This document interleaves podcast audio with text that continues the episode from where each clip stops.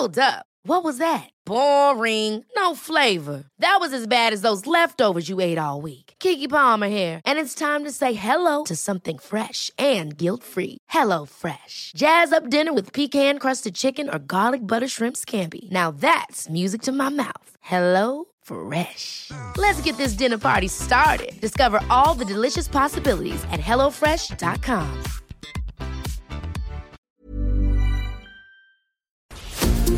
Heraldo Media Group presenta la información y el entretenimiento que usted necesita para estar enterado, también en su descanso. Informativo El Heraldo Fin de Semana, con Sofía García y Alejandro Sánchez, por El Heraldo Radio, con la H que sí suena y ahora también se escucha.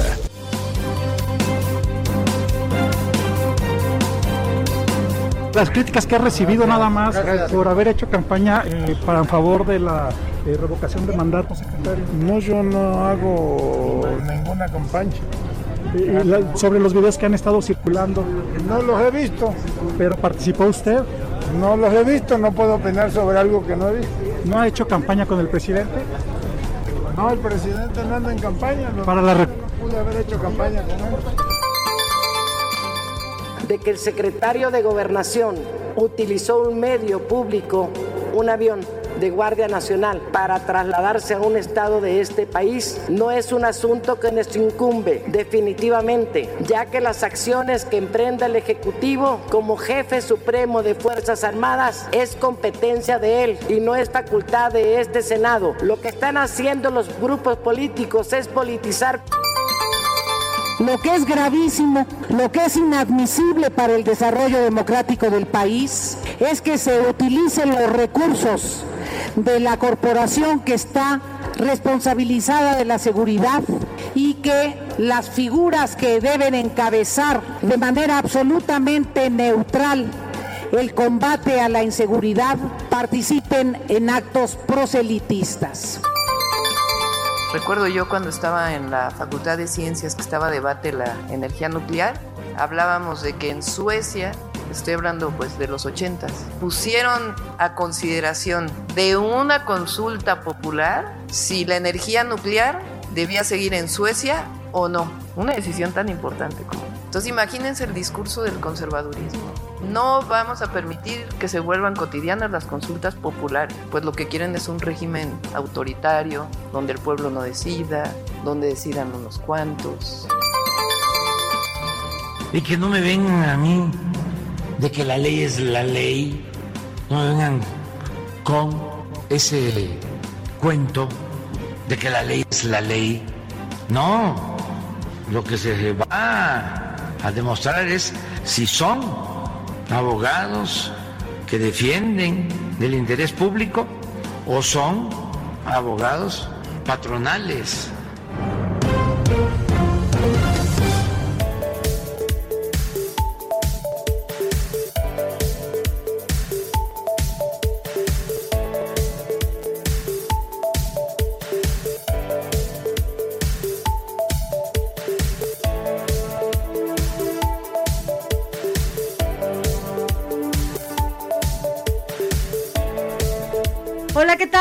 Buenos días. Son las 7 de la mañana ya con 3 minutos en este sábado 9 de abril. Empieza ya la cuenta regresiva para la revocación de mandato. Mañana tendremos una cobertura especial aquí en el Heraldo Media Group. Así que bueno, aquí le platicaremos un poco de todo lo que tiene que ver con este proceso y también para que usted sepa cuál es su casilla si usted quiere asistir a este ejercicio, que sepa, bueno, todo lo que se está haciendo desde el Instituto Nacional Electoral para que se pueda llevar a cabo este esta revocación de mandato la primera vez en la historia de este país. Yo soy Sofía García, me da mucho gusto saludarlos.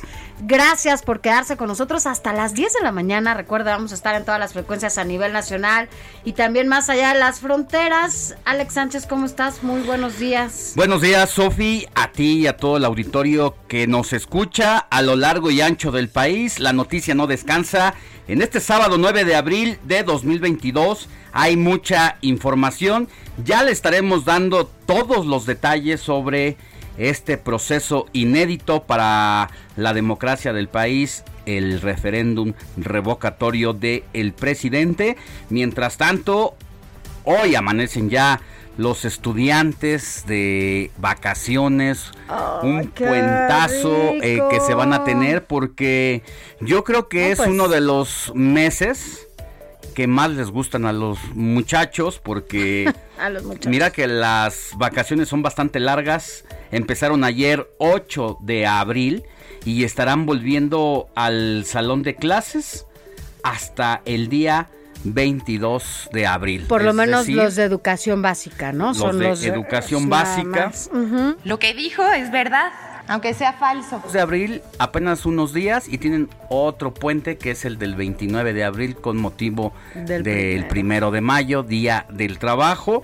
Y ya entonces todas las playas del país están esperando una afluencia bastante alta, sobre todo también porque luego de dos años de COVID-19 y de pandemia, pues ya el país empieza a normalizar actividades, ¿verdad? Independientemente de que este virus no se ha ido del todo, ya parece que la gente está harta y Muy que se la va a jugar ¿no? y, y con ayuda de pues de los respectivos gobiernos de que es ya incluso hasta una opción quitarse el cubrebocas para andar de aquí para allá, eso todavía hace que se normalice más la vida en nuestro país aún con COVID-19. Oye, pero fíjate, eh, esta semana fue clave, eh, sobre todo en el tema de los contagios. Empezamos a ver el incremento del número de contagios, aunque bueno, ya después explicaron que fueron acumulados y demás, pero empezamos a ver un número mayor de contagios de COVID, cuando en teoría llevábamos semanas en donde diario, incluso a veces ni los mil alcanzábamos, y de repente cuatro mil y de repente 12 mil y de repente treinta y tantos mil. La verdad es que no se confíe, no deje de usar el cubrebocas, es cierto. Y aunado a esto de COVID-19, Alex, también están las playas de Cancún llenas de sargazo. Así que, bueno, pues ah, usted salga, diviértase. De sargazo y otros- Control, eh, contrólese también. mucho, Otros porque no hay- artículos ahí flotantes que ¿Como andan, cuáles, por Pues ejemplo? algunas otras cositas cafés que también andan por allí y que hay estudios incluso de playas que te dicen cuáles son las más cochinas en este momento también podemos decir más adelante. De esos andan flotando, de esos andan Mira, flotando. pero para Quique. quienes vivimos en la Ciudad de México y buena parte de estos días la, la pasamos trabajando, la verdad es que también La la, disfrutamos, disfrutamos mucho porque nunca encontramos una eh, un escenario de movilidad más interesante que el de estos días porque se disfrutan las avenidas, las calles de la Ciudad de México y también hay grandes opciones para quedarse aquí. Están los teatros, distintas actividades. Va a haber una en el bosque de Chapultepec en estos días próximos para que usted pueda disfrutarlo. Le vamos a decir de qué se trata también más adelante. Así es, así que, mira, y también, si usted nos va a venir a visitar, la verdad es que va a disfrutar de una ciudad maravillosa, sin tráfico, tranquilidad. Relajados, relajados, No relajados. como hace unas semanas que, hace dos semanas que estuvimos en contingencia eh, total por la cantidad de contaminación que había, así que bueno, pues a relajarnos, pero no las medidas sanitarias porque el COVID sigue. Por lo pronto, pues arrancamos rápidamente con un resumen de noticias. Informativo El Heraldo fin de semana. Lo más importante en resumen. Luego de que la Suprema Corte de Justicia de la Nación desestimó la acción de inconstitucionalidad contra la reforma eléctrica, al gobierno federal comenzó a, comenzó a revisar ya 234 permisos que de autoabastecimiento de energía eléctrica, de los cuales podría cancelar 110. Esto al señalar que son ilegales. Por su parte, el presidente Andrés Manuel López Obrador insistió en que su reforma eléctrica no violará el tratado del TECMEC y ya advirtió que su gobierno acudirá a tribunales internacionales para denunciar una presunta corrupción en caso de que Estados Unidos haga lo propio y vale la pena escuchar el tono desafiante del presidente contra los Estados Unidos. Una funcionaria de la Secretaría de Energía del gobierno de Estados Unidos envió una carta amenazante de que estaba, estábamos con la iniciativa violando el tratado, cosa que no es cierto. Eso también se los dije al señor Kerry, muy respetuoso, y se lo he dicho a quienes hacen este planteamiento, de que en el tratado hay un capítulo que obliga a los gobiernos a no permitir la corrupción. Y si nos vamos a tribunales internacionales, vamos a tratar el tema de los que están apoyando lo ilegal por motivos de corrupción y tenemos las pruebas. Vale la pena también comentar esta noticia, Sofi, porque yo no sé si tú, pero de este lado no recuerdo nunca un tono así, así tan desafiante de un presidente de la República contra un gobernado, contra un gobierno ya de los Estados Unidos en funciones a ambos lados. No, no lo recuerdo tampoco y bueno, pues además fue una semana en donde el presidente por lo menos dos veces tuvo encuentros, ¿no? Con funcionarios de, Estados Unidos. Sin eh, contar los que vienen desde hace unas semanas y aquí, muy pues habrá que ver y se va a definir si es que es necesario en los tribunales para que determinen quién tiene la razón o quién está abusando, quién se está cargando de un lado o de otro. O de otro, así es. Y bueno, tras reunirse este viernes con el secretario de Hacienda Rogelio Ramírez de la O, el embajador de Estados Unidos en México, Ken Salazar, afirmó que la unión de Estados Unidos y México es para siempre, ya que ambos países están integrados en su economía y en dos pueblos. Así lo dijo el embajador Ken Salazar. Solamente les quiero decir que la unión entre los Estados Unidos y México es para siempre, porque estamos integrados en nuestra economía y en los pueblos de los Estados Unidos y México. Entonces vamos hallando el muy buen camino están integrados en nuestra economía. Bueno, estamos integrados, pero además son nuestros vecinos, además son nuestros socios comerciales, además, vaya, tenemos muchas cosas eh, que compartir como para tener algún... Tenemos una codependencia mutua de ambos lados y también le ha hecho mucho ruido a las autoridades estadounidenses el respaldo que han hecho diputados de la 4T en favor de Rusia, uno de los principales adversarios geopolíticos de los Estados Unidos y eso pues también los tiene en alerta. Otro de los capítulos interesantes dentro de la reforma eléctrica es el asunto de la explotación, producción y distribución de litio en todo el país. Ayer el presidente de la República decía en su conferencia mañanera que independientemente de lo que pase con la reforma eléctrica, incluso diciendo que en caso de que no pasara, tiene un capítulo especial para el litio, para hacer una modificación a la ley y donde ni siquiera se requiere las dos terceras partes de el apoyo de la Cámara porque no es una reforma constitucional, sino es un capítulo a la ley respectiva y que por ahí va a poner candados para que el litio solamente le pertenezca a los mexicanos y tengan el control. A mí lo cual me parece correcto porque ha habido muchas experiencias de los países latinoamericanos, específicamente uno, Bolivia, como principal distribuidor en el mundo de este litio y que fue explotado de manera gandalla por parte de los chinos. Y bueno, en más información precisamente relacionada a la reforma eléctrica, llamó la atención la convocatoria que hace de última hora el coordinador de la bancada del PRI, precisamente en la Cámara de Diputados, Rubén Moreira, a una reunión extraordinaria en San Lázaro.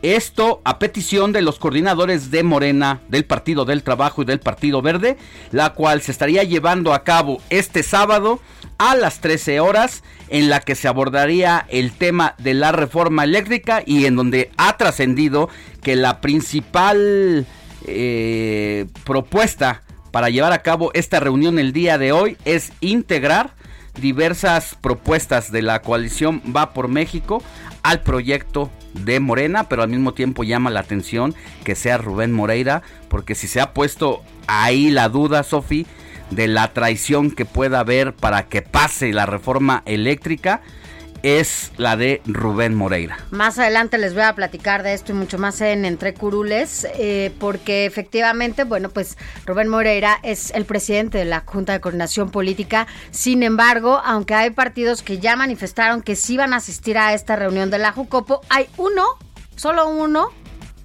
que no tiene claro si va a llegar a esta reunión. Más adelante le voy a decir quién es.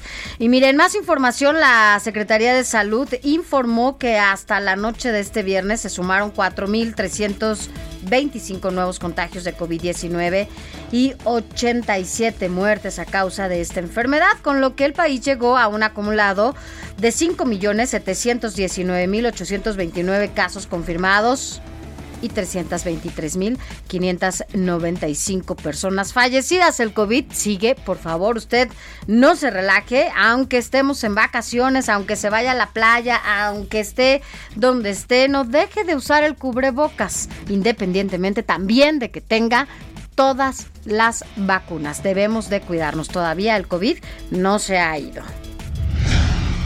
En información de los estados, el gobierno de Nuevo León descartó la existencia de una banda de secuestradores en la entidad, a pesar de que se ha disparado el número de desapariciones, principalmente de mujeres, las cuales acumulan 15 en lo que va de abril.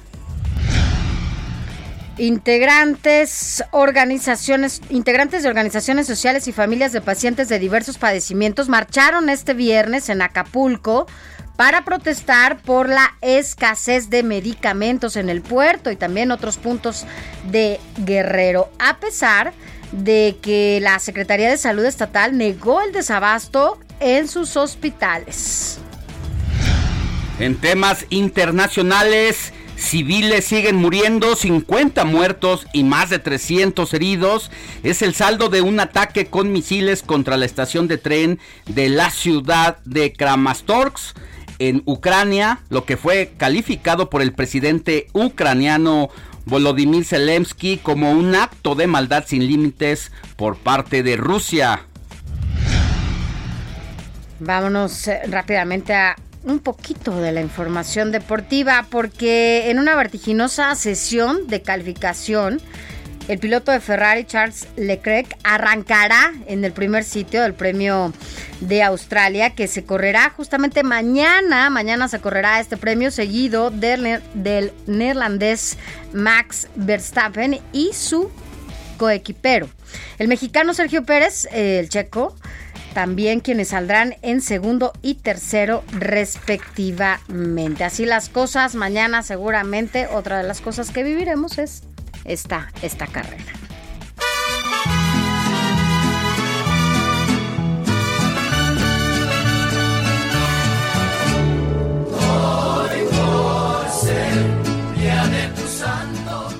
Mi querida Moni Reyes, muy buenos días. ¿A quién tenemos que correr a abrazar este sábado 9 de abril de 2022?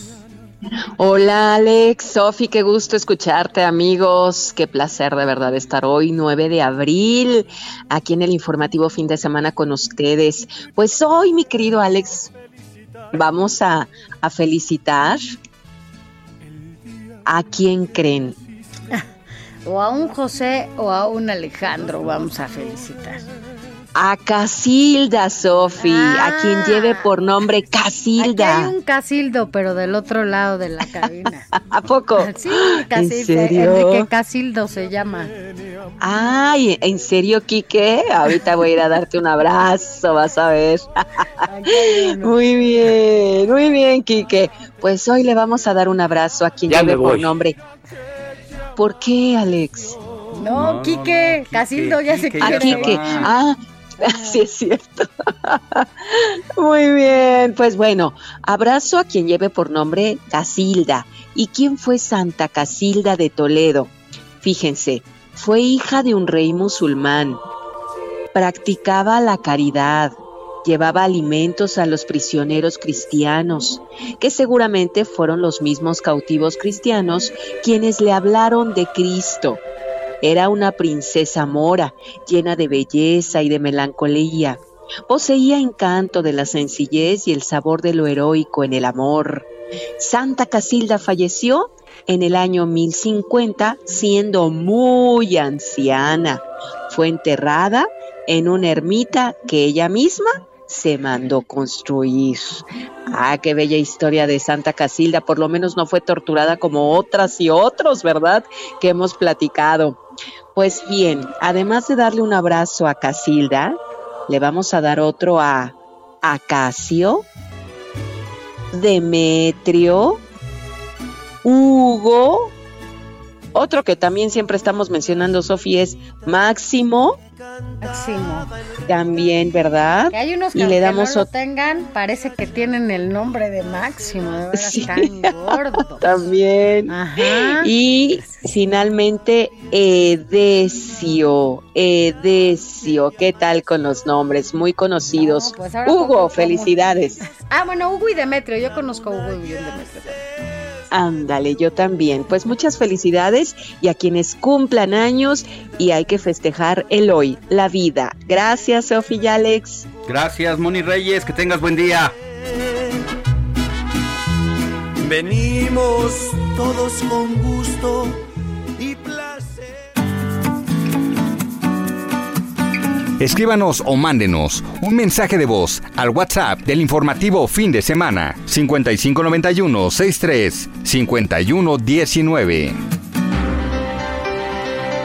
Son las 7 de la mañana ya con 21 minutos. Quédese con nosotros y gracias sobre todo por empezar su fin de semana aquí en el informativo con nosotros. Mire, será un fin de semana muy movido, con mucha información que además, aunque se traten en la Cámara de Diputados, aunque se desgreñen en donde sea, al final es un tema que nos compete a usted y a mí porque usted paga luz, paga gas, paga gasolina, o si no se transporta, o si no, eh, cómo llegan los alimentos a su casa, a la central de abastos. Vaya, la ley que se va a debatir en la Cámara de Diputados es una ley en donde usted y yo tenemos, bueno, grandes repercusiones y aquí la vamos a platicar más adelante. ¿Qué otro tema vamos a platicar, Alex?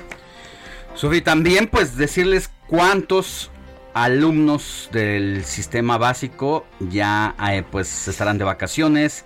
Ya decíamos que van a regresar hasta el día 22, 22. de abril. También le vamos a decir a qué horas, cuándo eh, van a estar cerrados los bancos, cuándo no habrá estas actividades, para que usted tome sus previsiones, porque Para que saque, saque el luego dinerito de las se vacaciones. nos va la onda y resulta que dejamos para determinados días estos trámites o estos asuntos y bueno, para que eso no le pase, le vamos a O decir más llegas, adelante. o llegas al cajero y ya no hay dinero, ¿no? Porque todo el mundo ya lo sacó. Oye, algo que también le vamos a platicar y ya solo adelantábamos es todo lo que tiene que ver con la revocación de, de mañana, la revocación de mandato que se va a llevar a cabo en la apertura de casillas a partir de las 8 de la mañana en todo el país. ¿Cuál es el trabajo que se está llevando a cabo desde el INE? Aquí se lo vamos a dar a conocer y sobre todo para que si usted decide salir a realizar este ejercicio, bueno, que sepa dónde está ubicada su casilla. Y también pues el ABC, ¿no? ¿Para qué es esta revocación de mandato? quiere decir, Este no? proceso, ¿qué significa para nuestra democracia? Usted va a definir finalmente si está de acuerdo en participar o no. Eso solamente le corresponde a usted. Lo único que sí le decimos desde este espacio es que no se deje presionar, que no le va a pasar nada si decide no participar. Ni tampoco Y si sí. decide participar, pues también será un acto y un ejercicio solamente de usted, pero nadie le puede condicionar esa salida a las urnas, nadie. Así es, mucha información que, que tenemos, pero le vamos a platicar también qué está pasando en el IMSS al regresar de la de, del corte, qué está pasando en el Instituto Mexicano Sobre del todo Seguro porque Social. el- eh, hay una necesidad de un modelo de atención preventiva para la salud de los trabajadores. es la clave, ¿no? Y el Instituto Mexicano del Seguro Social y ex- el, el sector privado, pues se han coordinado para eh, llevar a cabo este, este proceso.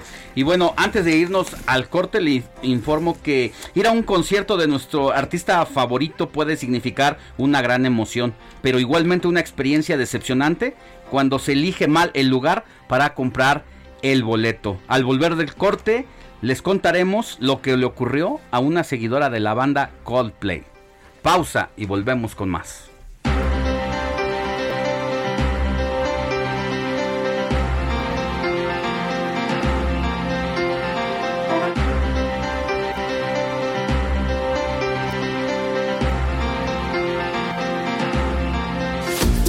La noticia no descansa. Usted necesita estar bien informado también el fin de semana. Esto es Informativo El Heraldo Fin de Semana. Informativo Heraldo Fin de Semana.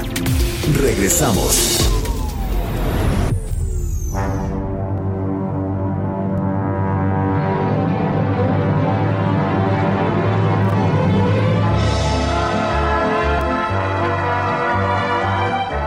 ¿Sabían amigos que la música es tan buena para la salud como el ejercicio?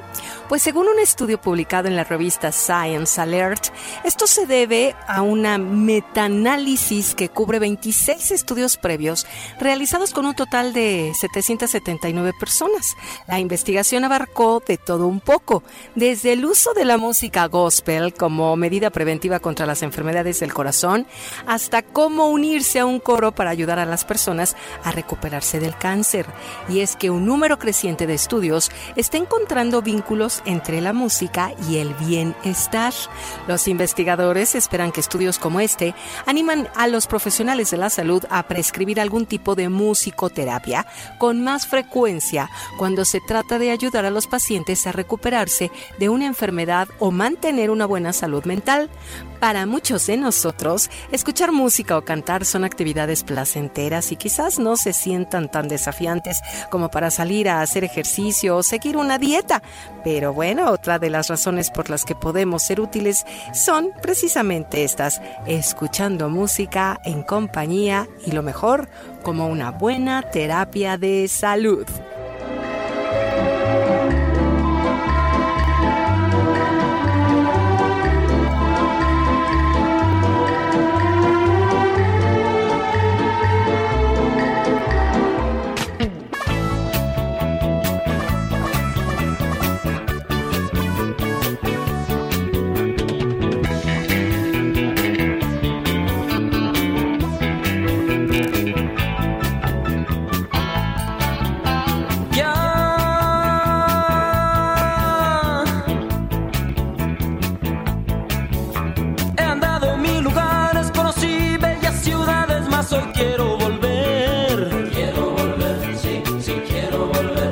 Ese pueblo en la montaña donde tengo mi cabaña y mi razón de ser.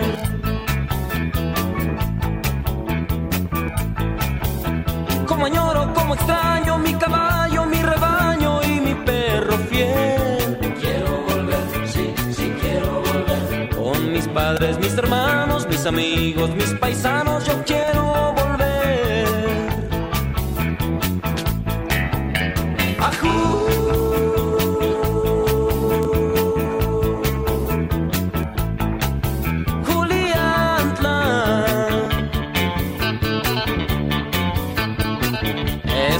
En la montaña que de luz de sol se baña cada amanecer. El inconfundible Joan Sebastián Héctor Vieira, jefe de información y productor del informativo fin de semana, pero ¿por qué motivo lo estamos escuchando aquí en los micrófonos del informativo de fin de semana? Así es, mi querido Alex, amigos del auditorio, muy buenos días. ¿Quién no ha escuchado, quién no identifica una, una canción de Joan Sebastián? Quizá la hemos cantado, quizá la hemos dedicado, nos hemos enamorado, nos hemos desilusionado, ¿por qué no Alex con ella? Y es que les cuento que el día de ayer, precisamente 8 de abril, fue pues el cumpleaños, el cumpleaños de, del rey del jaripeo, mejor conocido también Joan Sebastián, nació un 8 de abril de 1951, es decir, habría cumplido ayer 71 años, lamentablemente pues ya se nos adelantó adelantó en el camino hace unos años, para ser exactos, el 13 de julio de 2015, es decir, hace ya... Van a ser siete, siete años. exactamente, después de luchar por casi 20 años por un tema de cáncer óseo que se le fue detectado por ahí de 1998, 99, si mal no recuerdo, previo a lo que iba a ser el lanzamiento de lo que fue otro de sus grandes éxitos, Alex, este tema titulado Secreto de Amor, eh, del álbum del mismo nombre, que fue lanzado en el año 2000 y que justamente en esa época ya Joan Sebastián ya comenzaba a lidiar con esta enfermedad, pues a la que se enfrentó por casi dos décadas, 15 años para ser exactos. ¿Cuántas canciones, cuántas desilusiones, recuerdos, enamoramientos, ilusiones, como bien dices, hemos pasado con este gran artista que sí lo hemos seguramente por lo menos tarareado una, una que otra vez un grande, un grande de la música regional. Y no solamente que fue pues un gran intérprete, sino un gran escritor. Compositor. Que lo hizo para él y para muchos artistas que han cantado algunas de sus rolas. A ver, escuchemos, mi querido Quique, otro poquito del poeta del pueblo también. Te voy a cambiar el nombre en base a lo que has traído. Ahora te llamarás Gloria. Lo tienes bien merecido. Y hemos de darnos un beso ahora te vas a llamar Gloria para no regarla. Exactamente, porque, ya ves que relación ahí extramuros. Exactamente, mi querido Alex, precisamente eh, esa esa situación la vivió y por la cual compuso el tema de tatuajes.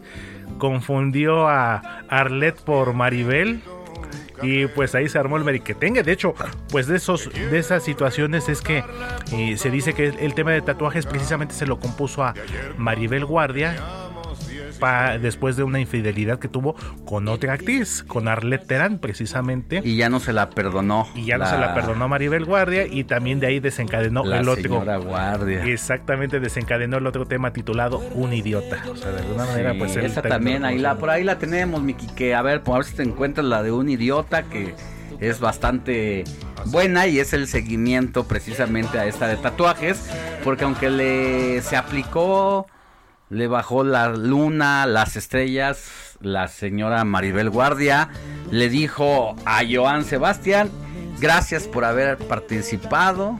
Exactamente. Por el chamaco que me diste. Por Julián, exactamente. Pero yo ya no regreso contigo. Se pudo haber, si se hubiera aplicado Maribel Guardia, quizá hubiera sacado una canción bueno, no es una cantante, pero de repente la contratan para algunos eventos y como, Exactamente, mi querido Alex. Y como dato curioso, cantaron una canción juntos, Maribel Guardia y Iván Sebastián. Es un tema titulado Tú y yo, que fue el tema principal de una telenovela del mismo nombre que ambos protagonizaron. Ahí fue donde se conocieron, de hecho.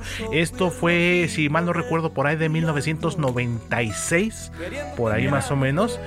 Protagonizaron la telenovela cantaron el tema y pues de ahí fue el preámbulo de lo que fue una relación que al final, como dijo otro gran eh, artista, José José, el amor acaba. El amor acaba. A ver otro poquito de un idiota.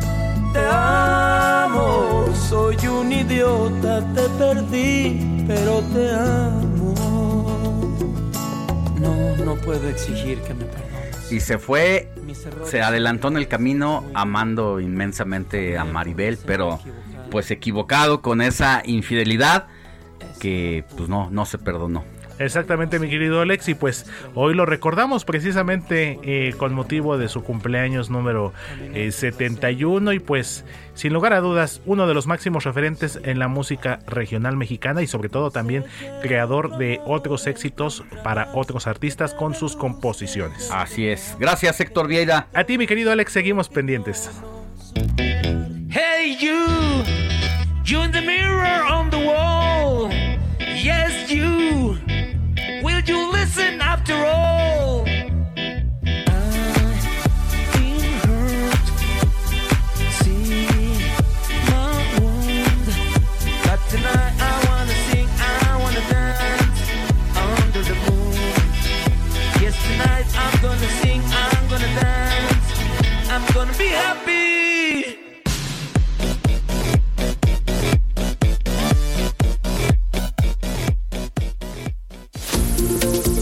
Informativo El Heraldo Fin de Semana con Sofía García y Alejandro Sánchez. Síganos.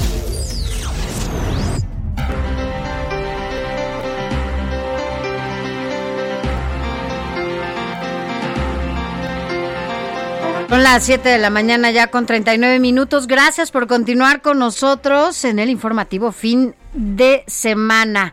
¿Hace cuánto no vas a un concierto, Alex? Estoy haciendo memoria, pero yo Mira, creo que cantando. uno de los últimos conciertos debió haber sido el de los fabulosos Cadillac aquí en en el La- de la Condesa, O sea, ¿estás hablando de hace cuánto? ¿Como tres años? Plaza Condesa, hace unos tres años que fue la última vez que vinieron los, Más o menos. los fabulosos, por ahí nos echamos una vuelta y ya de ahí para acá no he vuelto a ir, estuve a punto de ir a este de Del Vive Latino. pero por alguna otra razón ya Oye, no. ya no- pero ya siempre compras los boletos en, pues, en los lugares que tienen En que comprarse. Ticket En y otras- y Ticket, en Super, super Ticket y en Ticket, Ticket, Bueno, te voy a decir porque, ¿no? o te invitan te amigos o así. Te voy a decir la verdad. ¿O en reventa has comprado? Ey, ey, la verdad sí. ¿Por qué te voy a, me voy a dar aquí mis baños de Santurrón? ¿Qué onda, Kiki? de hecho, de hecho a ese último concierto que fui ¿Los re- fue- ¿Fueron boletos revendidos? fue en reventa con un coyote Ay, no puede y, ser. y- pero me tomé al coyote y le dije solo si me acompañas y hasta que yo pase. Hasta que entre. y me dijo órale va. Neta. Y entonces fue como pude ingresar. Pero nunca le he soltado la lana a un revendedor. A menos que sea un amigo tuyo, porque te dice, oye, ¿sabes qué? ¿Tienes que me voy a. Ya no. Compré dos boletos desde hace un año para un concierto determinado. Y resulta que no voy a poder ir.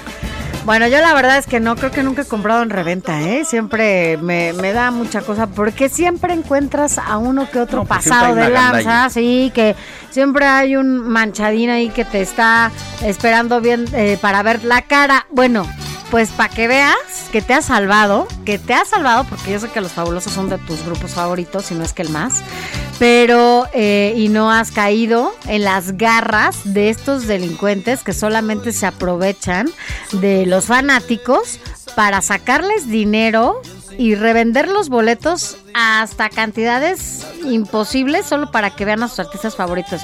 Resulta que una chava, una chava que se llama eh, Steph, eh, ¿cómo se llama esta chava? Ya no me acuerdo cómo dice. Bueno, se llama Brianda Rivera. Eh, esta, esta chica. Bueno, pues tenía una emoción impresionante porque además ves que estuvo por acá Coldplay. Bueno, pues quería ver a su artista favorito. Dijo, yo voy a hacerle como sea, no me importa.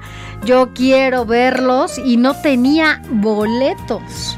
No tenía boletos. Y resulta que, bueno, pues se topó con una de las experiencias más, más horribles, aunque ella esperaba que fuera la más importante. ¿Qué pasó? Pues resulta que fue a comprar el acceso a su a su concierto, ¿no? Y esto justamente se dio cuando esta banda británica de Coldplay estaba acá en México. Y bueno, pues ella en su afán de querer entrar a su concierto el pasado 3 de... Por cierto, no sé cuántas fechas hubo porque todo circuito estuvo paralizado. Tres fechas, no, Diego, hubo más. Porque hubo, sí ocho, hubo- hubo ocho fechas. Sí. En la Ah, Ciudad de la México. ciudad.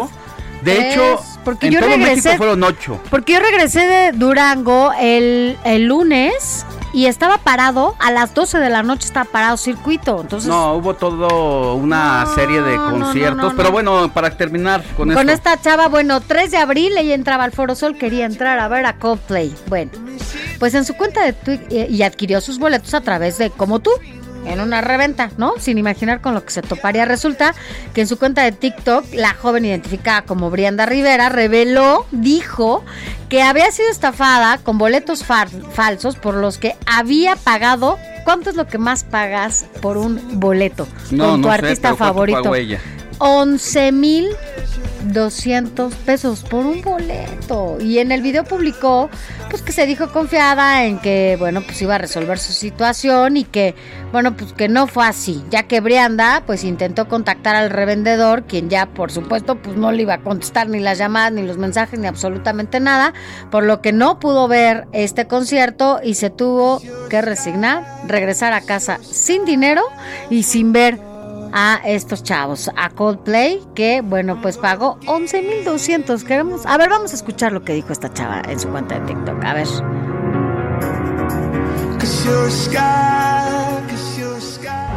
Me acaban de estafar con unos boletos de 11.200 pesos, pero ojalá me resuelvan, amigos. No, bueno, y además con Coldplay acá, de, de, de fondo. Pues ni modo, esto es esto es un ejemplo de lo que no debemos hacer, como aquí le hace Alejandro Sánchez. Usted, hasta que no entre con el boleto, no lo paga, porque si no, bueno, pues puede tener problemas como lo tuvo esta chica, Brianda Rivera, que pagó 11.200 pesos para ver a Coldplay y los boletos eran falsos. Y mira, pasaron tantos conciertos y la estancia de Coldplay se alargó tanto en nuestro país que las redes sociales y los memes no se hicieron esperar y se unieron hasta Coldplay y sus músicos. Se unieron al tren de memes debido a su larga estancia en el que decía, bueno, pues ya prácticamente se quedan a vivir en México porque les fue muy bien, la verdad es que sí tiene un no, y además desde cuándo los esperaban y creo que se estuvieron o sea, se pospusieron las fechas por, por la pandemia y bueno, pues ya estaban esperándolos. La verdad es que a mí me gusta una que otra canción, pero pues no iría yo a ver un concierto de Coldplay, la, la verdad. Chris Martin y los de Coldplay saliendo de la fila de la tesorería después de dos largas horas con su boleta predial pagada en la Ciudad de México. otro meme, otro meme. Los de Coldplay llevan tanto en México que ya piden su elote con chile del que pica. Y así una serie de memes bastante ingeniosos. ¿Siguen en México? ¿O ya se fueron? No, va, ya creo se que fueron. Ya, creo que ya terminaron pues su ya, hasta- estancia. si y pagaron ya. hasta predial, pues ya, ya, ya, ya, que sé.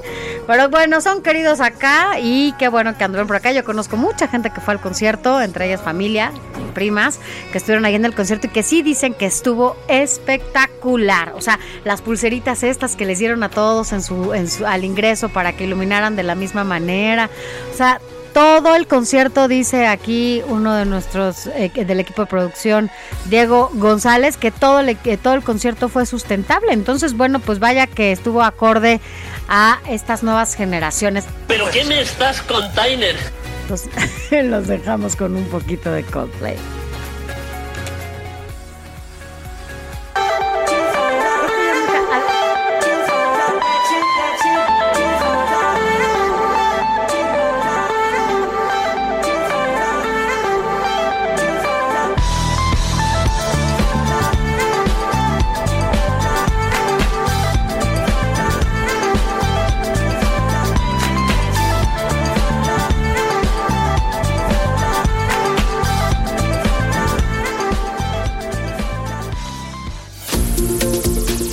El Heraldo Fin de Semana con Sofía García y Alejandro Sánchez.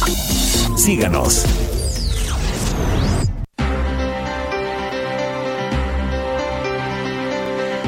Bueno, ya son las 7 de la mañana con 48 minutos. Gracias por continuar con nosotros. Mire, vámonos a otra información generada por nuestros compañeros reporteros. Y es que la jefa de gobierno aquí en la Ciudad de México, Claudia Sheinbaum, pues ya dio a conocer que el Banco Mundial está muy interesado en este programa de movilidad que se lleva a cabo en la capital del país, pero quien tiene toda la información eres tú, Carlos Navarro. ¿Cómo estás? Muy buenos días.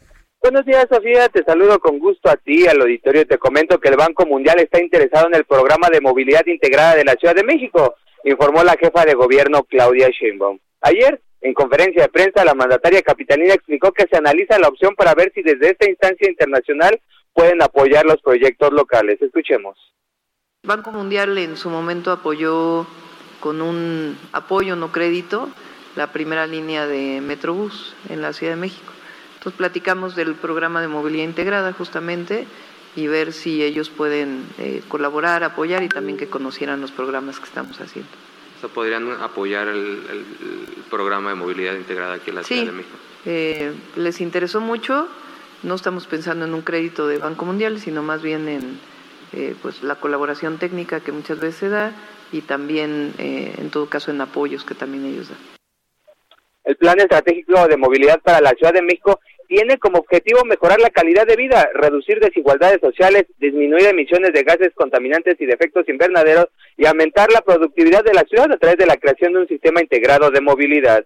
Comentarte que por la tarde del jueves en el antiguo Palacio del Ayuntamiento, la titular del Ejecutivo Capitalino se reunió con el director gerente de operaciones del Banco Mundial. ¿Cuáles fueron los temas que abordaron? Son los siguientes. Escuchemos. Fue una plática cordial.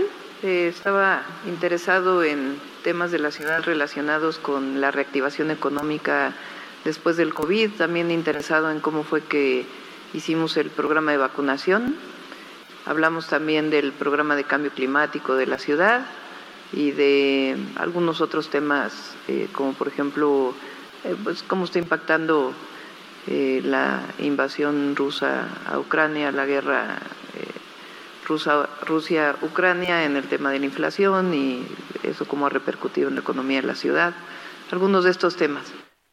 Recordarle a nuestros radio, escuchas que el Banco Mundial ya ha apoyado proyectos aquí en la Ciudad de México y fue la primera línea del Metrobús que corre por todo Insurgentes, así es que vamos a ver en un futuro qué resultados da este primer acercamiento entre la Ciudad de México y el Banco Mundial. Sofía, la información que te tengo. Gracias, gracias Carlos, muy buenos días. Hasta luego, buenos días. Hasta luego, buen día. Informativo El Heraldo, fin de semana, con Sofía García y Alejandro Sánchez. Síganos.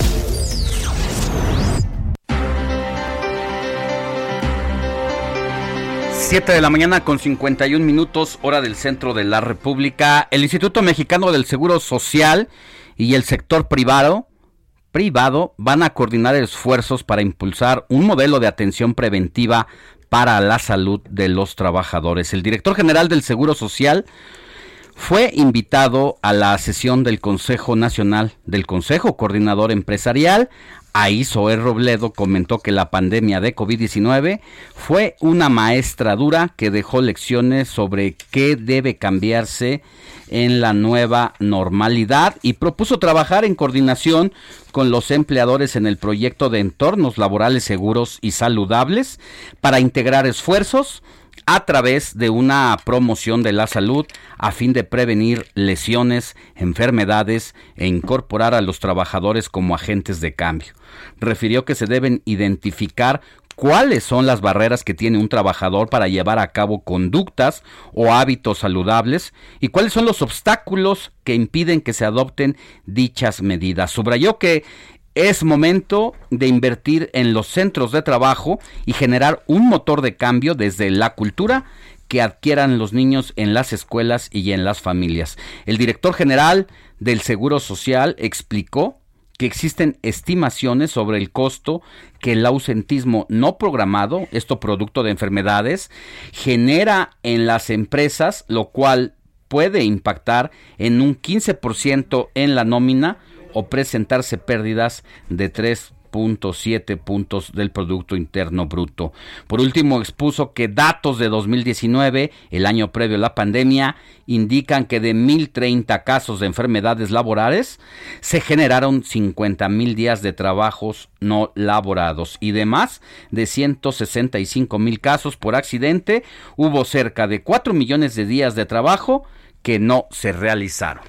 Bueno, nosotros vamos a ser prácticamente una pausa ya, no sin antes decirle que puede conectarse de aquí en adelante hasta las 10 de la mañana a través del Heraldo Televisión por el canal 10 de televisión abierta en todo el Valle de México, 161 de Skype, 151 de Easy, donde le vamos a tener toda la información más relevante generada en las últimas horas, pero sobre todo vamos a desarrollarle todo lo relacionado a la revocación de mandato.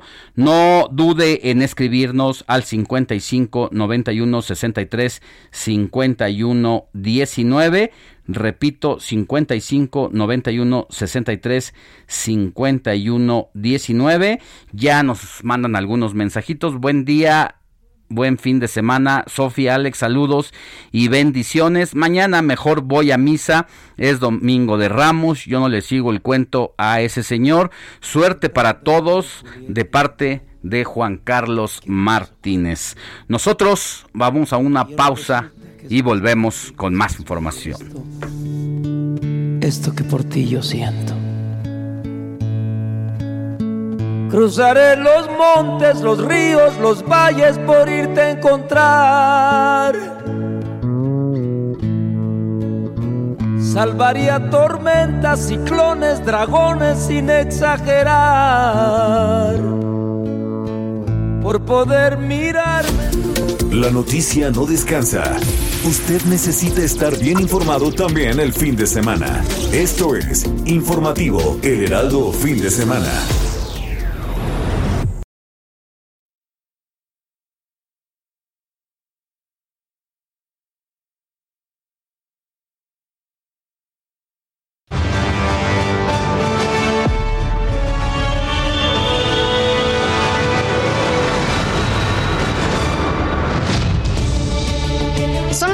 La mañana del 9 de abril del 2022. Esto es el informativo de fin de semana. ¿Tienes dudas sobre la consulta de revocación de mandato del día de mañana? El doctor Ukib Espadas, consejero del INE, las responderá. Además, habrá ley seca en varios estados del país por la consulta. Día 44 de la guerra Ucrania y Rusia. Por lo menos 50 personas murieron por un ataque ruso a una estación del tren. Podemos este, discrepar de manera respetuosa. Él habla de que pueden haber acciones de tipo jurídico. Nosotros pues también haríamos lo propio. Pues así las cosas, ¿no? Con el gobierno mexicano. El gobierno de México responderá legalmente a todo tipo de amparos en, la, en contra de la resolución de la Corte sobre la constitucionalidad de la ley de la industria eléctrica. Así lo dijo Andrés Manuel López Obrador, presidente de nuestro país, ante la declaración del embajador de Estados Unidos en México, Ken Salazar, en donde advierte litigio sin fin por esa decisión. Muy buenos días, excelente sábado. Continuamos aquí con ustedes, aquí en el informativo fin de semana. Recuerden, yo soy Sofía García. Me da mucho gusto estar con ustedes ahora a través de estas imágenes. Buenos días, yo soy Alejandro Sánchez. La noticia no descansa ni en fin de semana. Aquí seguimos con el informativo de fin de semana. Y mire, un día después de la votación en la Corte que dejó viva la ley de la industria eléctrica, el presidente López Obrador no solo celebró como un triunfo patriótico el resultado en el máximo tribunal, sino que además anunció que comenzará a cancelar al menos 110 contratos de las empresas privadas. Esta es la información. Informarle al pueblo de México que eh, la resolución de la Suprema Corte de declarar constitucional la ley eléctrica fue una decisión histórica, patriota. Así celebró el presidente López Obrador su primera victoria en la batalla por el sector eléctrico, a pesar de que el fallo de la Corte deja vivos los amparos en contra de la ley de la industria eléctrica. Sin embargo, el gobierno federal estaría preparando una revisión y la revocación de decenas de permisos. En un documento sin firma enviado al grupo de WhatsApp oficial de la Presidencia de la República, se anuncia que serán eliminados todos aquellos permisos de autoabastecimiento fuera de la ley. Esta nota reporta 234 contratos, 110 de ellos los califica como ilegales con la participación de 77 mil socios clientes. Estos contratos, según se anuncia, serán renegociados o terminados anticipadamente. Entre las empresas bajo la lupa están la española Iberdrola, Naturgy, Mitsui, Sabi y Enel. Para el gobierno federal, esta batalla se trata de cuánto pagaban algunas empresas por la luz. La cuota o la tarifa que se le cobra a ese abarrotero es mayor que la que se cobra al Oxxo. Oxo paga lo justo y protege el medio ambiente. Doña Lupe. Vengo a pagar la luz, mijo. Mijo, dicen que ustedes pagan menos de luz que yo. No, mire.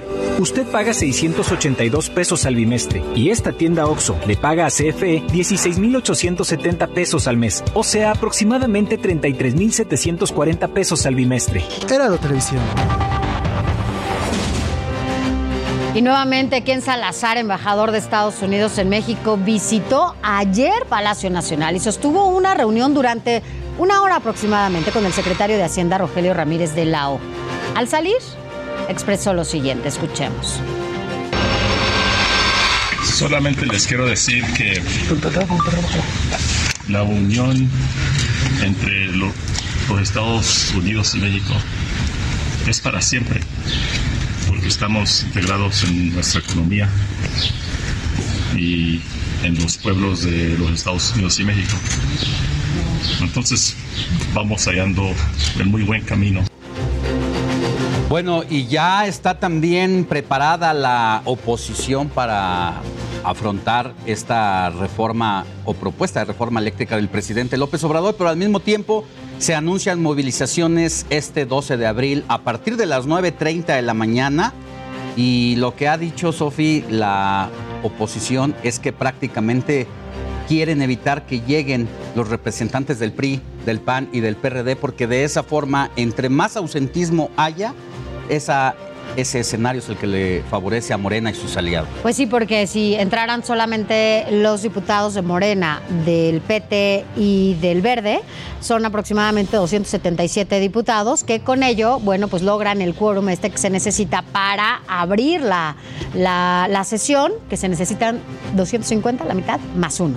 Entonces, si hay 277, pueden llevar a cabo esta, esta sesión en caso de que no dejaran entrar a la oposición, como tú dices. Y entonces esto le favorece porque pueden aprobar sin problema alguno la reforma eléctrica. Vamos a ver qué pasa y también lo que va a pasar al rato, porque ayer de última hora el presidente de la Junta de Coordinación Política, el diputado Moreira, convocó a una reunión de última hora para incluir algunos puntos de la coalición Va por México que integran PRI, PAN y PRD a la propuesta original de Morena que había decidido no cambiarle ni una coma al proyecto tal y como llegó de la presidencia de la República. Vamos a ver qué pasa al rato a la una de la tarde. Y en más información, le cuento que en temas del Estado de México se realizó la primera audiencia por el caso de Hugo, el joven de 15 años que fue asesinado en una fiesta. Ahí sus padres estuvieron frente a Mauricio N., el presunto asesino, y vamos a conocer todos los detalles. Quizás me va a dar un poquito de paz mirar los ojos y decirle, ¿por qué le hiciste eso mi angelito? Mauricio N., quien presuntamente le causó la muerte a Hugo, un menor de 15 años, fue vinculado a proceso y permanecerá tres meses encarcelado mientras se define su responsabilidad en el homicidio. Más de tres horas duró la audiencia inicial, en donde estuvieron presentes los padres de Hugo. El juez les dio la oportunidad de dirigirse al imputado. La primera en tomar la palabra fue Maurín, la madre de Hugo, quien le dijo a Mauricio que lo perdonaba. Las palabras que utilizó fueron las siguientes. Me encantaría mirarte a los ojos. Me da mucha pena que hagas pasar a tu familia por este dolor. Yo te perdono. Me siento libre, me siento en paz. Héctor Hugo, padre del menor, también se dirigió a Mauricio con las siguientes palabras. Eres un maldito asesino, no mereces el perdón de Dios. Sé que este asesino cruel y maldito tiene que pagar. Yo soy un, un, un, este, un ciudadano y un, un, médico que estoy apegado este, a derecho, yo creo en las instituciones y fue vinculado al proceso. No lo perdona, señor. No. Mauricio, sin dirigir la mirada hacia los afectados, se defendió explicando que se había entregado voluntariamente ante las autoridades y que con nada del mundo podría regresarle la vida a Hugo. Lamento que haya fallecido en mis manos. Lamento la pérdida del chico. Yo traté de ayudarlo, pero falleció. Será hasta el próximo 7 de junio cuando los padres de Hugo se vuelvan a encontrar con Mauricio. Esto será durante la audiencia para el cierre de la investigación. Este mensaje que él da no, pues lo estaría inculpando, donde él acepta prácticamente que el joven murió en sus manos. Precisamente queda así como un mensaje únicamente, no está nada probado, por eso entramos a la etapa intermedia donde se harán las investigaciones correspondientes. Los padres del menor solicitaron ante el juez seguridad privada para proteger su integridad, pues temen represalias. De comprobarse la culpabilidad de Mauricio, este podría alcanzar una pena de 40 a 60 años de prisión. Con imágenes e información de Javier Ruiz, Heraldo Televisión. Pues así las cosas, ¿no? Lamentable porque además, a ver, Alex, era un jardín escondido en algún lugar de este municipio del Estado de México y en donde en una fiesta donde había menores de edad, se estaba vendiendo alcohol y drogas también. Sí, es decir, lo que deja al descubierto esta tragedia es precisamente el tema de las fiestas clandestinas, Claro. no propias de esa zona del Estado de México, ni del Estado de México, todos lados. sino de todo el país. Y aquí vale la pena hacerse algunas preguntas. ¿Cómo se sanciona a quienes llevan a cabo fiestas? Porque si tú tienes un restaurante y no tienes permiso para vender alcohol, llega la autoridad y te cancela, Te cierra, te te suspende suspende el lugar. el lugar. ¿Qué pasa con quienes utilizan sus casas o un salón de fiestas? Y venden la entrada, además. Venden la entrada, se genera pues toda una cadena de situaciones irregulares desde la venta de alcohol a menores de edad y comienza a pulular por ahí la Las drogas, claro. Entonces, creo que faltan leyes por parte de las autoridades correspondientes desde el gobierno federal de darle mano dura a estas personalidades que desafían la ley de esa manera. Porque además, o sea, está prohibida la venta de alcohol a menores de edad y en este tipo de fiestas, a ver, ¿no había patrullas que estuvieran por ahí?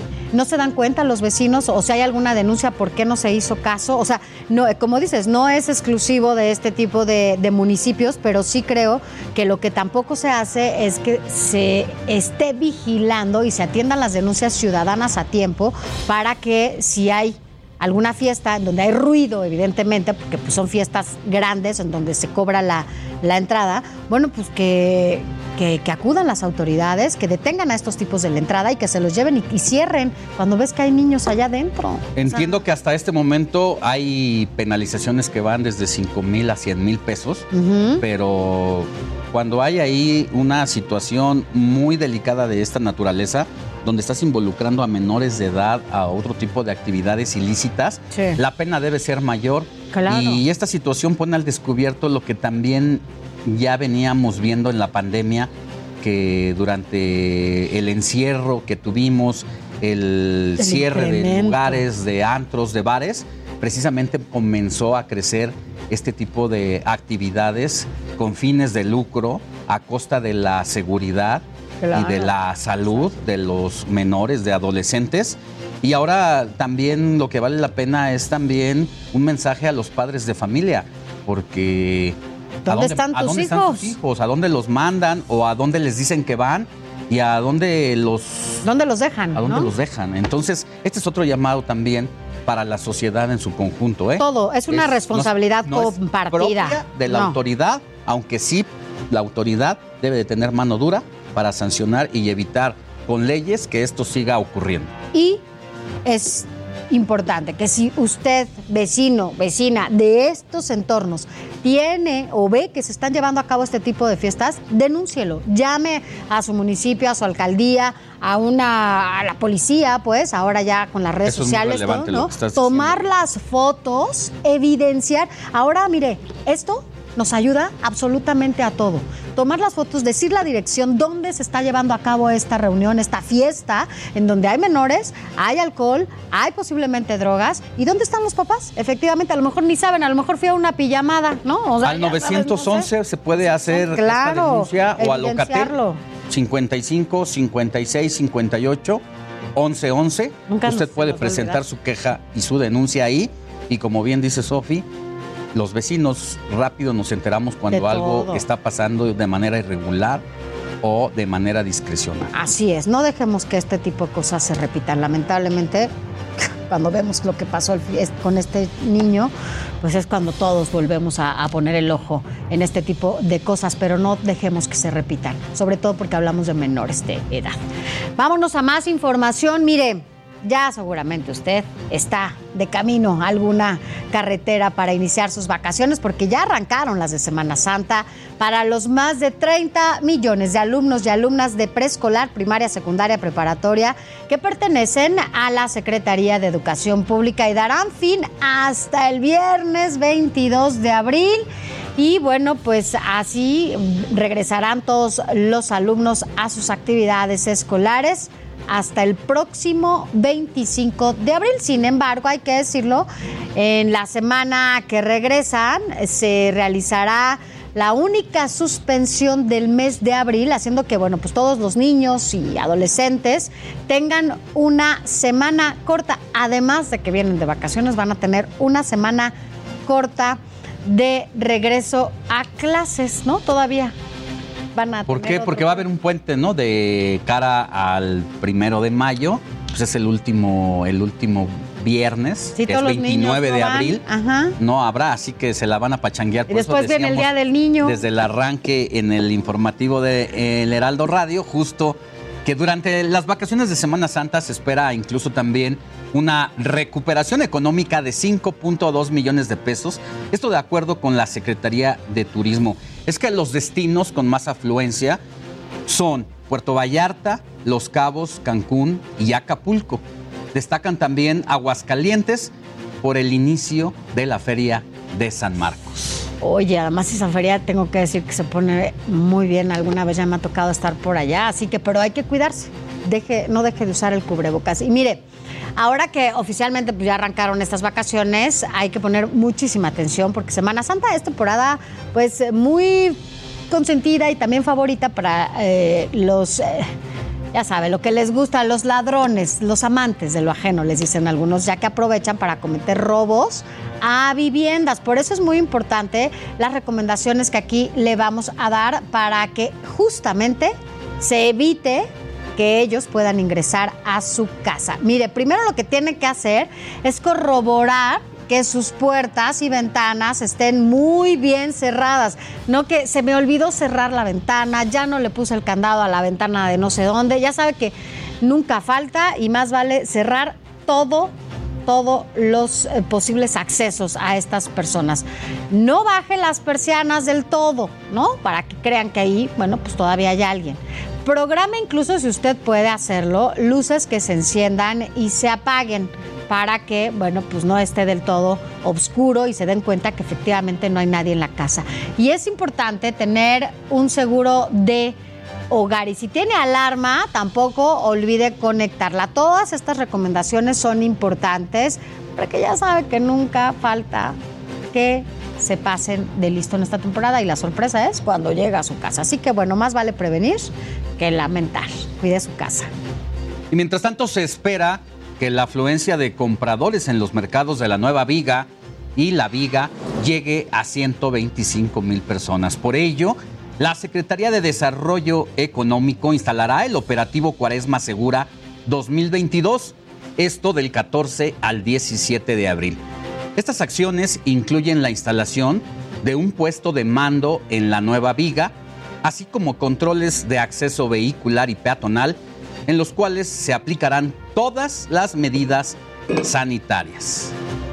Y justamente para saber cómo está la venta de mariscos y los precios de estos mariscos, bueno, pues vámonos rápidamente hasta allá con nuestro compañero Mario Miranda, porque justo estás en este mercado de la nueva viga. Mario, ¿cómo están allá las cosas? Porque además ahí desde la madrugada empieza a haber movimiento y hay mucha gente que va a comprar allá su pescado, sus mojarras, sus mariscos. ¿Cómo estás? Muy buenos días, Mario.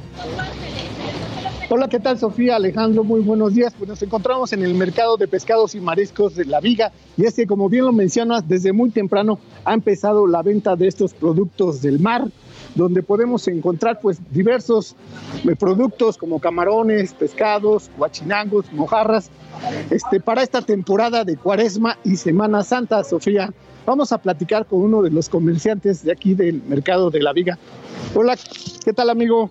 Buenos días, estamos en vivo para el Heraldo Televisión. ¿Cuál es tu nombre? Mi nombre es Tomás. Tomás. ¿Qué tal Tomás? Platícanos, ¿qué producto podemos encontrar aquí? Bueno, aquí en la calzada de la Viga hay una extensa variedad de marisco y pescado, como son este mojarras, tenemos este ese que se llama la sierra, camarón para caldo, para cóctel, tenemos este un sinfín de, de pescados de- de- para que vengan a comprar aquí con nosotros. Oye, ¿qué precio tiene el camarón? Ahorita tenemos el camarón crudo, tenemos a 145, tenemos de 175 el kilo, que son medidas un poquito más grandes.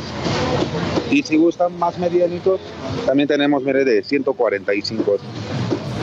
Y tenemos también sin cabeza, también se trabaja sin cabeza, le vale a 170 el kilo. Oye, ¿cuál es el producto ahorita de temporada, el que más están pidiendo? Ahorita de temporada tenemos este, bueno, se consumen más lo que es este la mojarra. Tenemos la mojarra y tenemos, por ejemplo, el filete. Tenemos un filete que se llama curvina, que son este ahorita de temporada de cuaresma. Y tenemos también este lo que es este los guachinangos, que también nos lo pide mucho la gente, la jaiba, lo que es el ostión, todo eso es lo que más consumen ahorita en esta temporada de Semana Santa. ¿Y cuáles son los rangos de precios más o menos? Pues en sí nada más este los rangos de precio van variando según este la este la, el- la demanda del pescado, lo que más se consuma. Porque por lo regular siempre en esta temporada aumenta un poquillo, ya variando 5 pesos, 6 pesos. Que ahorita pues sí está un poquito caro por la temporada de pandemia también que fue lo que nos afectó un poco, pero aún así la gente siempre nos acompaña aquí a comprar con nosotros. ¿Y las ventas qué tal están? Pues las ventas ahorita pues van un poquito en aumento por la temporada. Más que nada como se acerca al final de Cuaresma, es cuando la gente más este aprovecha en la última semana en visitarnos para consumir este sus pescados. Bueno, muchas gracias, amigo. Querido Mario, ya que estás allí con Tomás, ayúdanos a preguntarle pues, porque... Ver, pues, aquí la venta de los productos para esta temporada y pues invitar a todas las personas a que vengan a comprar estos productos del mar aquí al mercado de la Viga, donde encontrarán pues buenos precios y productos frescos y de calidad.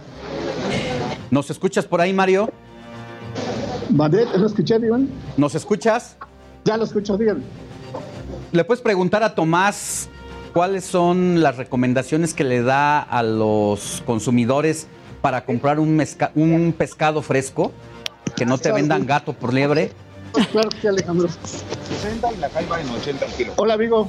Nos están comentando que cuáles son las recomendaciones que tú les das a las personas para que pues les vendan un pro- producto y no les den gato por liebre.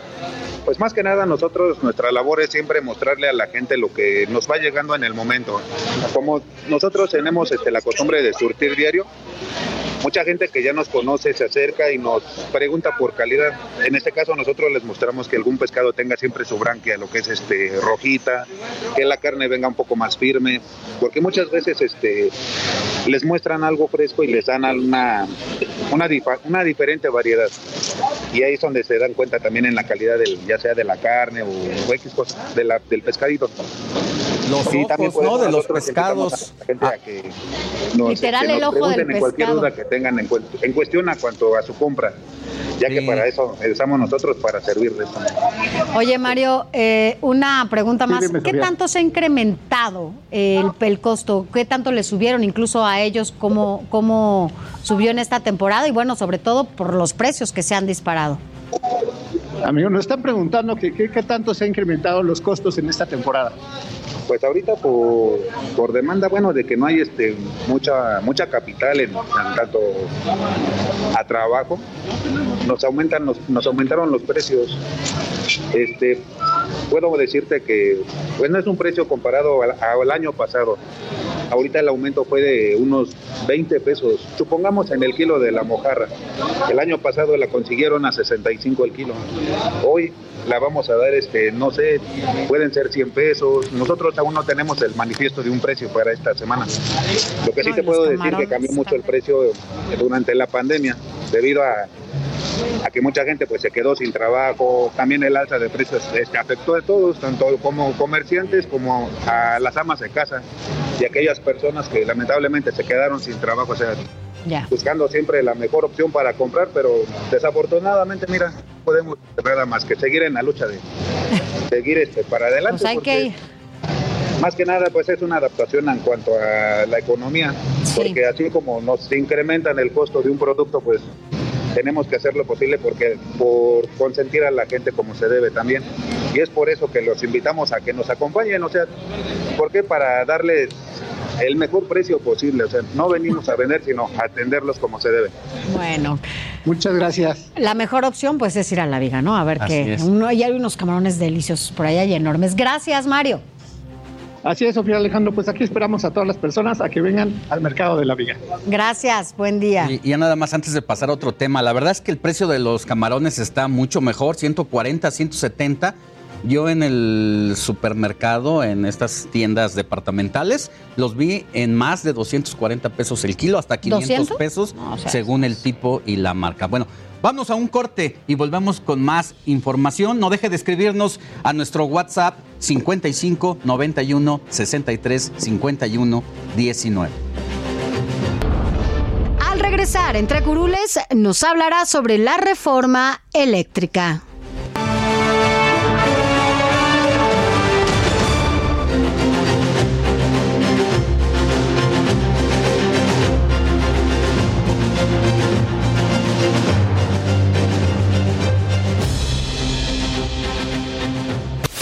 Informativo, Heraldo Fin de Semana. Regresamos. Estoy estacionado en los fracasos. Hoy voy a remediar la situación.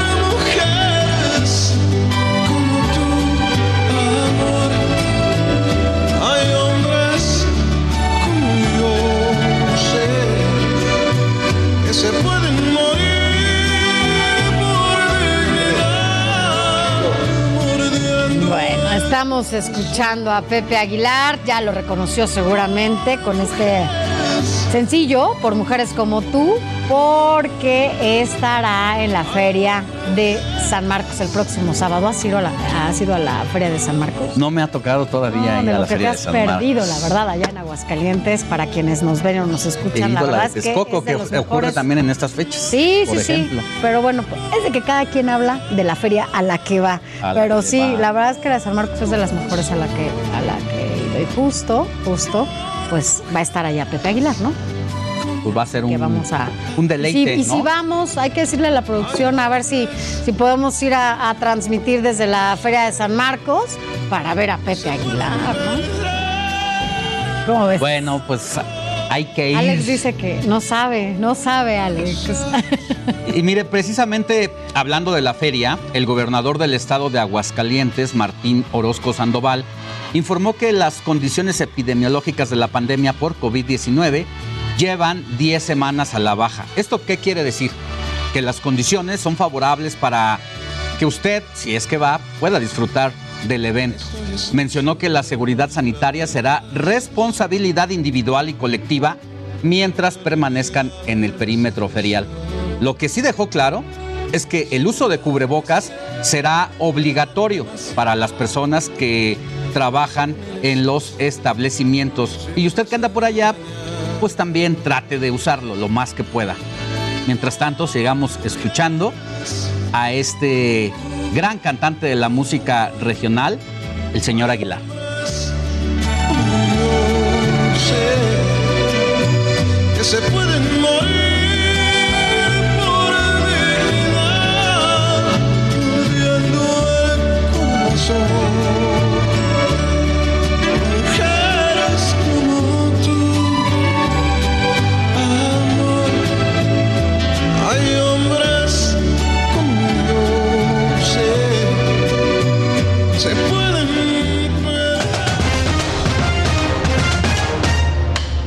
Deportes. Bueno, ha llegado el momento de conocer toda la información deportiva de este fin de semana.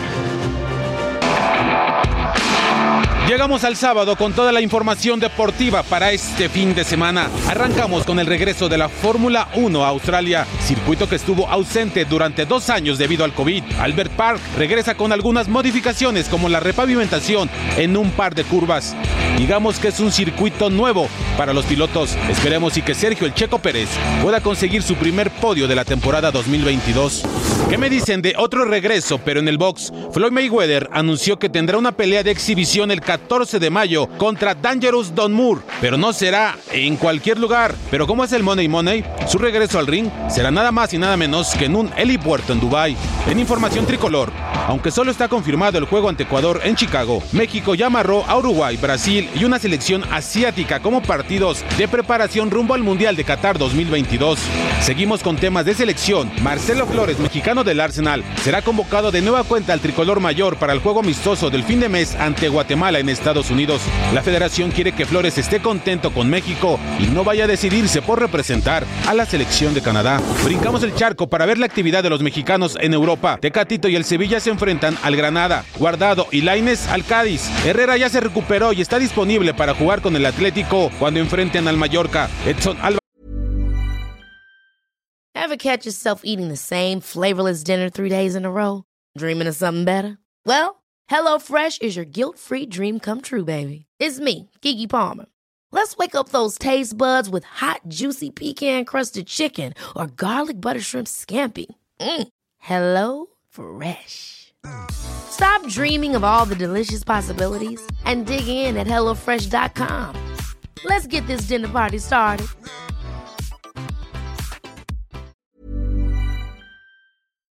y el Ajax enfrentan al Sparta de Rotterdam. El Chucky Lozano y el Napoli reciben a la Fiorentina. En la liga local, el fútbol mexicano, hay dos juegos muy interesantes para este día. Primero Toluca le hace los honores a las Chivas y después América recibe a Juárez en el Estadio Azteca. Esta es toda la información deportiva de este sábado y no se les olvide que hay que apoyar al Checo Pérez. El Gran Premio de Australia es este día a la una de la madrugada.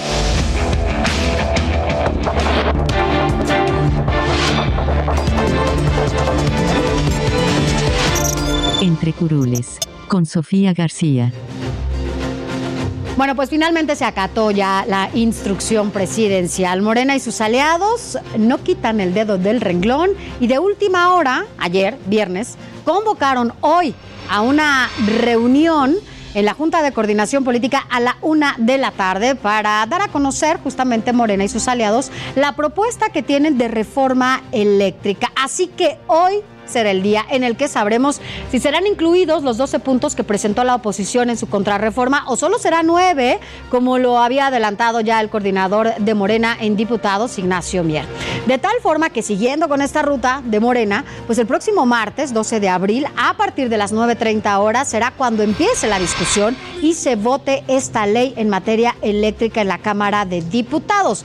Y de manera paralela, lo que va a pasar es que ese mismo día, el martes, a las 9 30 también de la mañana, pues saldrá del Zócalo Capitalino hasta la Cámara de Diputados una marcha que defenderá esta reforma eléctrica del presidente. Se dice, se dice en los pasillos de San Lázaro, sobre todo desde la oposición, que esta marcha intentará bloquear el acceso a diputados de la oposición para que solo con la presencia de Morena PT y el Verde, que son 277 diputados, se cuente con el quórum necesario para que arranque pues la sesión allá en la Cámara de Diputados y se apruebe la reforma del presidente sin necesidad de la otra parte de la Cámara de Diputados. El martes será un día muy largo allá en San Lázaro, porque habrá además dos sesiones, mire, una a las 10 de la mañana en donde se publicará el dictamen de esta reforma. Se concluye la sesión y a las 11 de la mañana otra vez abren de nuevo la sesión para ahora sí debatir y votar la reforma eléctrica. PRI, PAN, PRD dicen dos cosas. Una es que si quiere que se apruebe esta reforma, bueno, pues deberá contener los 12 puntos, no menos, 12 puntos de la contrapropuesta que se dio a conocer por esta alianza. De lo contrario, votarán en contra, como han dicho desde el inicio. Y también, bueno, pues lo que harán es hacer esta votación fast track como quiere Morena y sin que haya ninguna discusión ni tampoco ninguna reserva porque lo harán en contra, así que no tienen nada que discutir. MC ya dijo que también va a votar en contra, venga como venga la eh, propuesta, porque fueron desechadas todas las propuestas que hizo Movimiento Ciudadano. Así que los legisladores de MC, PRI, PAN, PRD y bueno, pues eh, esta oposición allá en la Cámara de Diputados ya dijeron que votarán en contra y que no hay posibilidad alguna de que pase la reforma del presidente. Claro, eso sí logran entrar al recinto el martes. Sea lo que sea, es importante solamente decir que el presidente va a ganar aunque no se apruebe la propia reforma, porque pues si no se aprueba, seguramente usted lo va a resentir en sus bolsillos. Va a subir la gasolina, va a subir la luz, va a subir el gas y la culpa quién la va a tener? La oposición, porque van a votar en contra de esta reforma y entonces quitarán los subsidios que hasta hoy se han dado a conocer de la gasolina y que mantiene de hilos los costos que hasta hoy hemos pagado todos. Y si se aprueba la reforma, según los especialistas que, que conocen toda esta, esta reforma, bueno, pues tendremos energías contaminantes y dejarán de lado también las energías renovables, colocando a México en uno de los países con más retraso y cero inversión en la mejora del medio ambiente. Así que bueno, pues esta guerra política para centralizar la energía del país, al final los más afectados seremos usted y yo, el consumidor final. Hasta aquí, entre curules.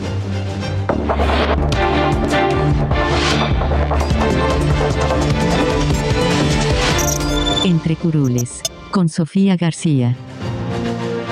Bueno, hoy es momento de cambiar de tema, ya es fin de semana, ya es el inicio de las vacaciones y por eso vamos a las primeras recomendaciones con Melisa Moreno, que nos trae la agenda cultural de la semana.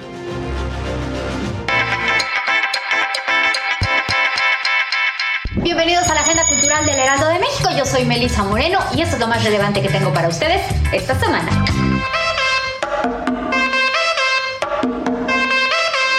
Reconocido por crear obras reflexivas, desconcertantes y lúdicas, Urs Fischer trabaja en escultura, fotografía, dibujo, pintura y ediciones, empleando una variedad de materiales y procesos que no se sujetan a una clasificación. Urs Fischer Lovers es una retrospectiva de 20 años de trabajo del artista conceptual suizo, y esta es la primera exposición de Fischer en México, y reunirá obras de colecciones públicas y privadas internacionales, así como del archivo personal del artista. Además, habrá nuevas piezas realizadas específicamente para el Museo Jumex. Las obras en conjunto manifiestan la creatividad, el humor y la profundidad de la práctica de este artista. La exposición se puede visitar hasta septiembre de este año en el Museo Jumex. En los cuentos de Grand Union, Sadie Smith nos muestra que es dueña de una imaginación poderosa, que sabe utilizar el lenguaje y que posee una mirada penetrante, no solo sino en su sociedad. Conoce lo que sucede en la calle, en las familias, en las universidades, en el arte, en el sexo y en el amor. Nada escapa a la penetrante mirada de Smith, que con un amplio despliegue de recursos formales nos ofrece una estimulante y profética reflexión sobre la identidad de hoy y de mañana, sobre los legados que condicionan nuestro presente y las fuerzas emergentes que amenazan con adueñarse del futuro. Grand Union de Sadie Smith es editado por Salamandra. Mujeres que se aman buscando desesperadamente un hijo, madres con hijos desesperadas por asegurarles la felicidad, hijos desorientados desesperados por encontrar su lugar, historias de seres buscándose la vida y el amor que lo atraviesa todo, que todo lo permite, lo bueno y lo malo. De acuerdo con el director de El viento en un violín, Cristian Magaloni, la pertinencia de este texto radica en la manera en que nos muestra la responsabilidad sobre la familia, que es el corazón de esta obra, y es un tema muy importante en la época en que vivimos. El concepto de la familia se expande cada vez más, los roles cambian y lo que consideramos una familia está evolucionando. El viento en un violín se presenta los miércoles hasta el 18 de mayo en el Teatro Milán. ¿Dónde estudiaste? ¿Pública o privada? Privada, no es muy conocida. Señora, ¿quiere ir al grano? Esta fue la agenda cultural del Heraldo de México. No olvides seguirnos en nuestras redes sociales y compartir. Yo soy Melisa Moreno y me encuentras en arroba melisototota. Nos vemos la siguiente.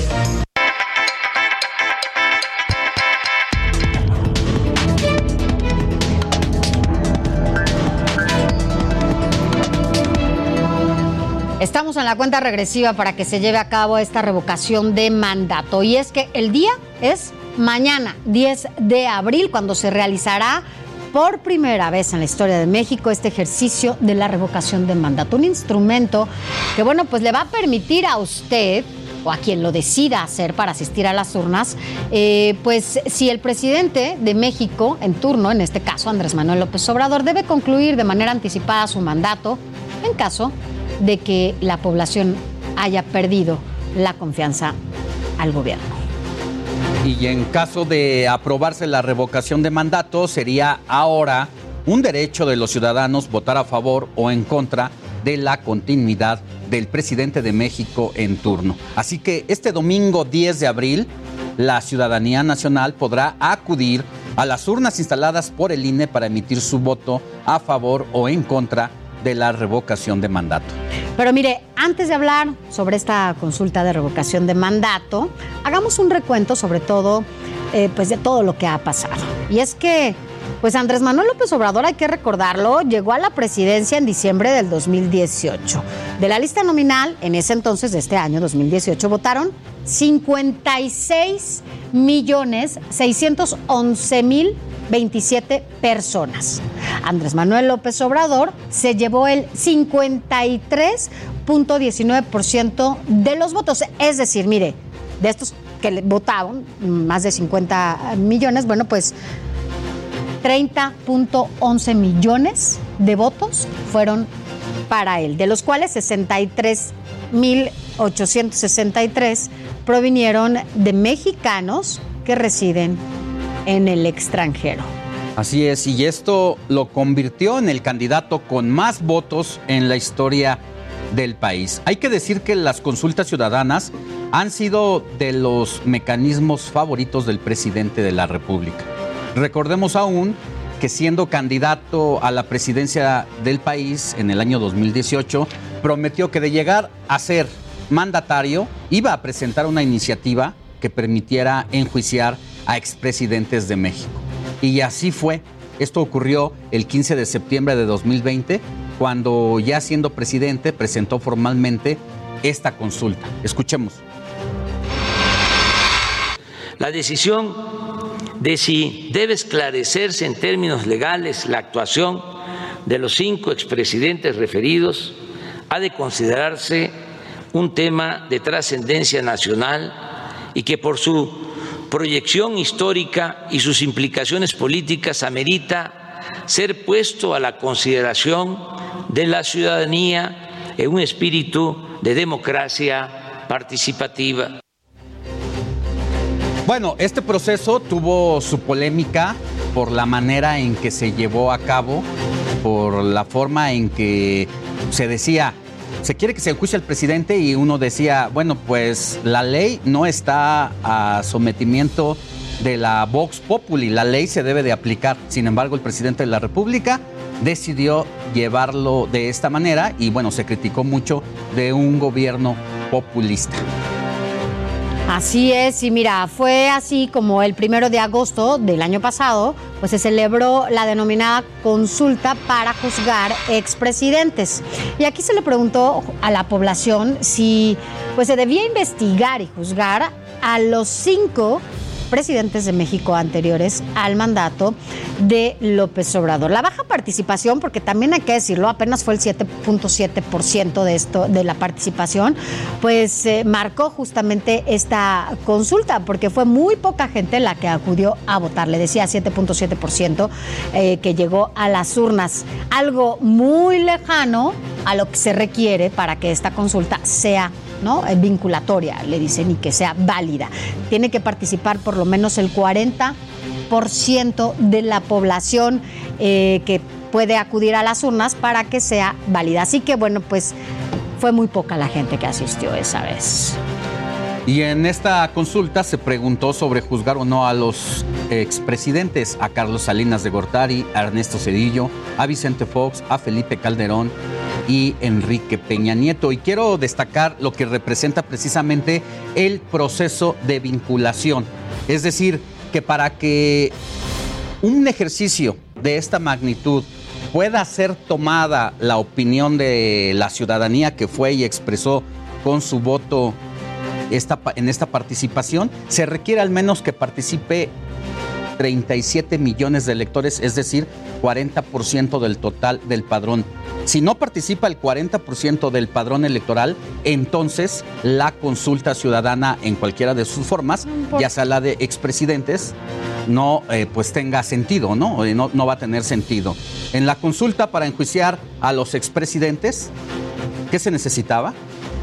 Pues se necesitaba justo lo que decíamos, al menos el 40% de la participación de la lista nominal, es decir, por lo menos que estuvieran acudiendo a las urnas 37 millones 423 mil 269 ciudadanos para que votaran y fuera válida. En 2018, por ejemplo, estaban inscritos en la lista 93 millones 558 mil 172 ciudadanos, más de 93 millones de ciudadanos. Pero ¿cuáles fueron los resultados? Bueno, pues de acuerdo a información del INE, eh, pues se arrojó un porcentaje del 7.11% de la participación ciudadana, lo que serían pues 6 millones, muy, muy, muy lejano a lo que se requería. 6 millones 600 mil personas más o menos acudieron a las urnas, lo que significó que la consulta pues finalmente no fue válida, no fue vinculante. Es decir, no se llevarán a cabo las acciones legales, eh, legales encaminadas a enjuiciar a los expresidentes que ya comentabas, ¿no? A estos,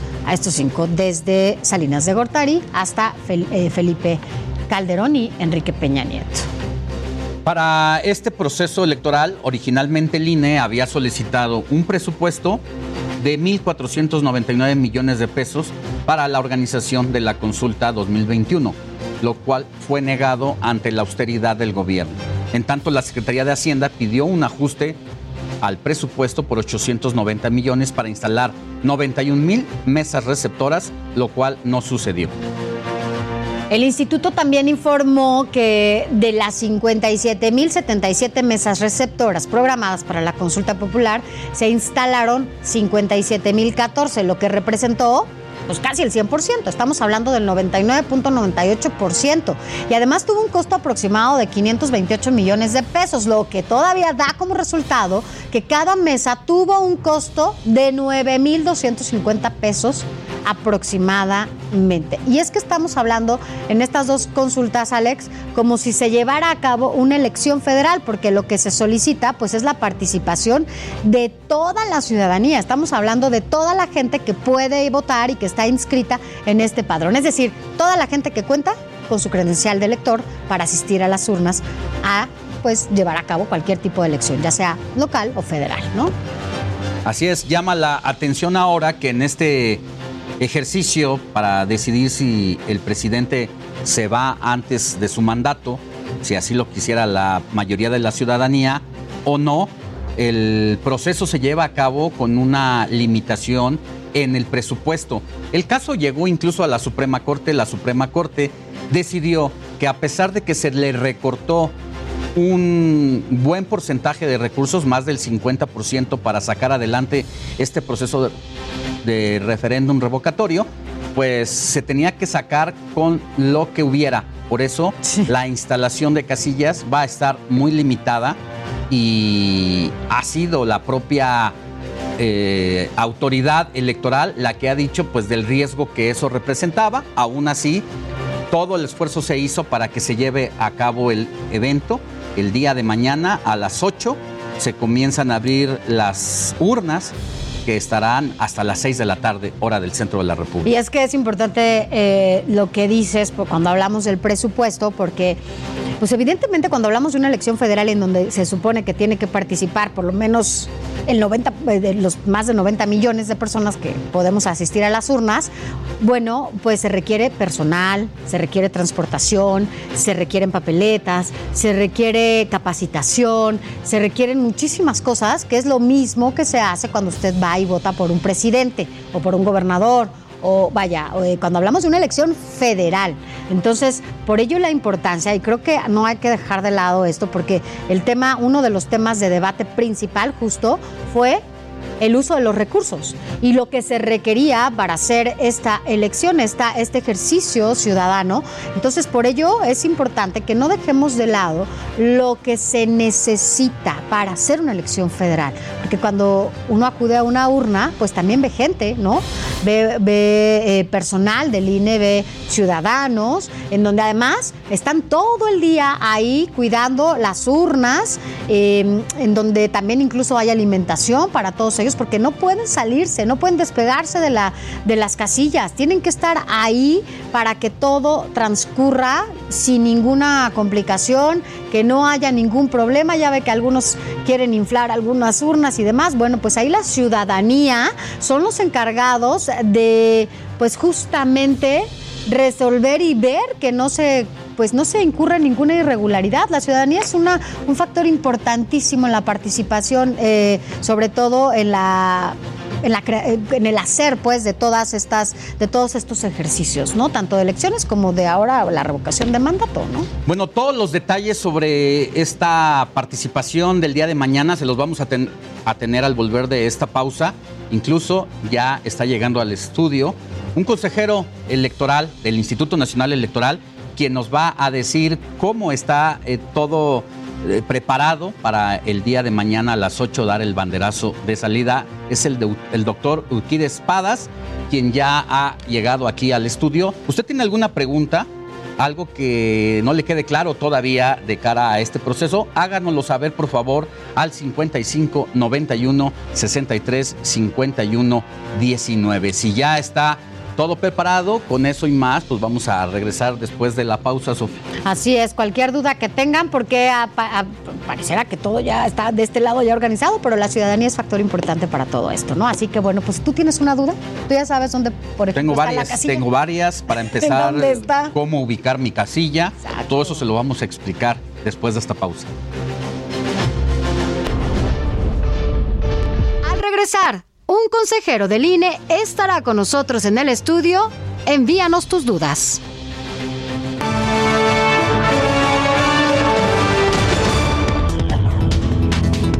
Este domingo 10 de abril a partir de las 8 de la noche aquí en el Heraldo Media Group le tendremos todos los detalles del proceso de revocación de mandato. Estaremos informando qué decidieron los mexicanos acerca de la revocación de mandato. Domingo, 8 de la noche, por Heraldo Radio y Heraldo Televisión.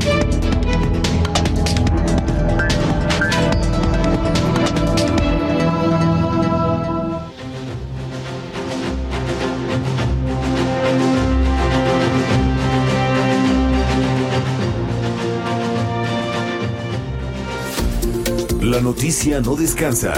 Usted necesita estar bien informado también el fin de semana. Esto es Informativo El Heraldo Fin de Semana. Informativo Heraldo Fin de Semana. Regresamos. Santo Domingo, 8 de la noche, por Heraldo Radio y Heraldo Televisión.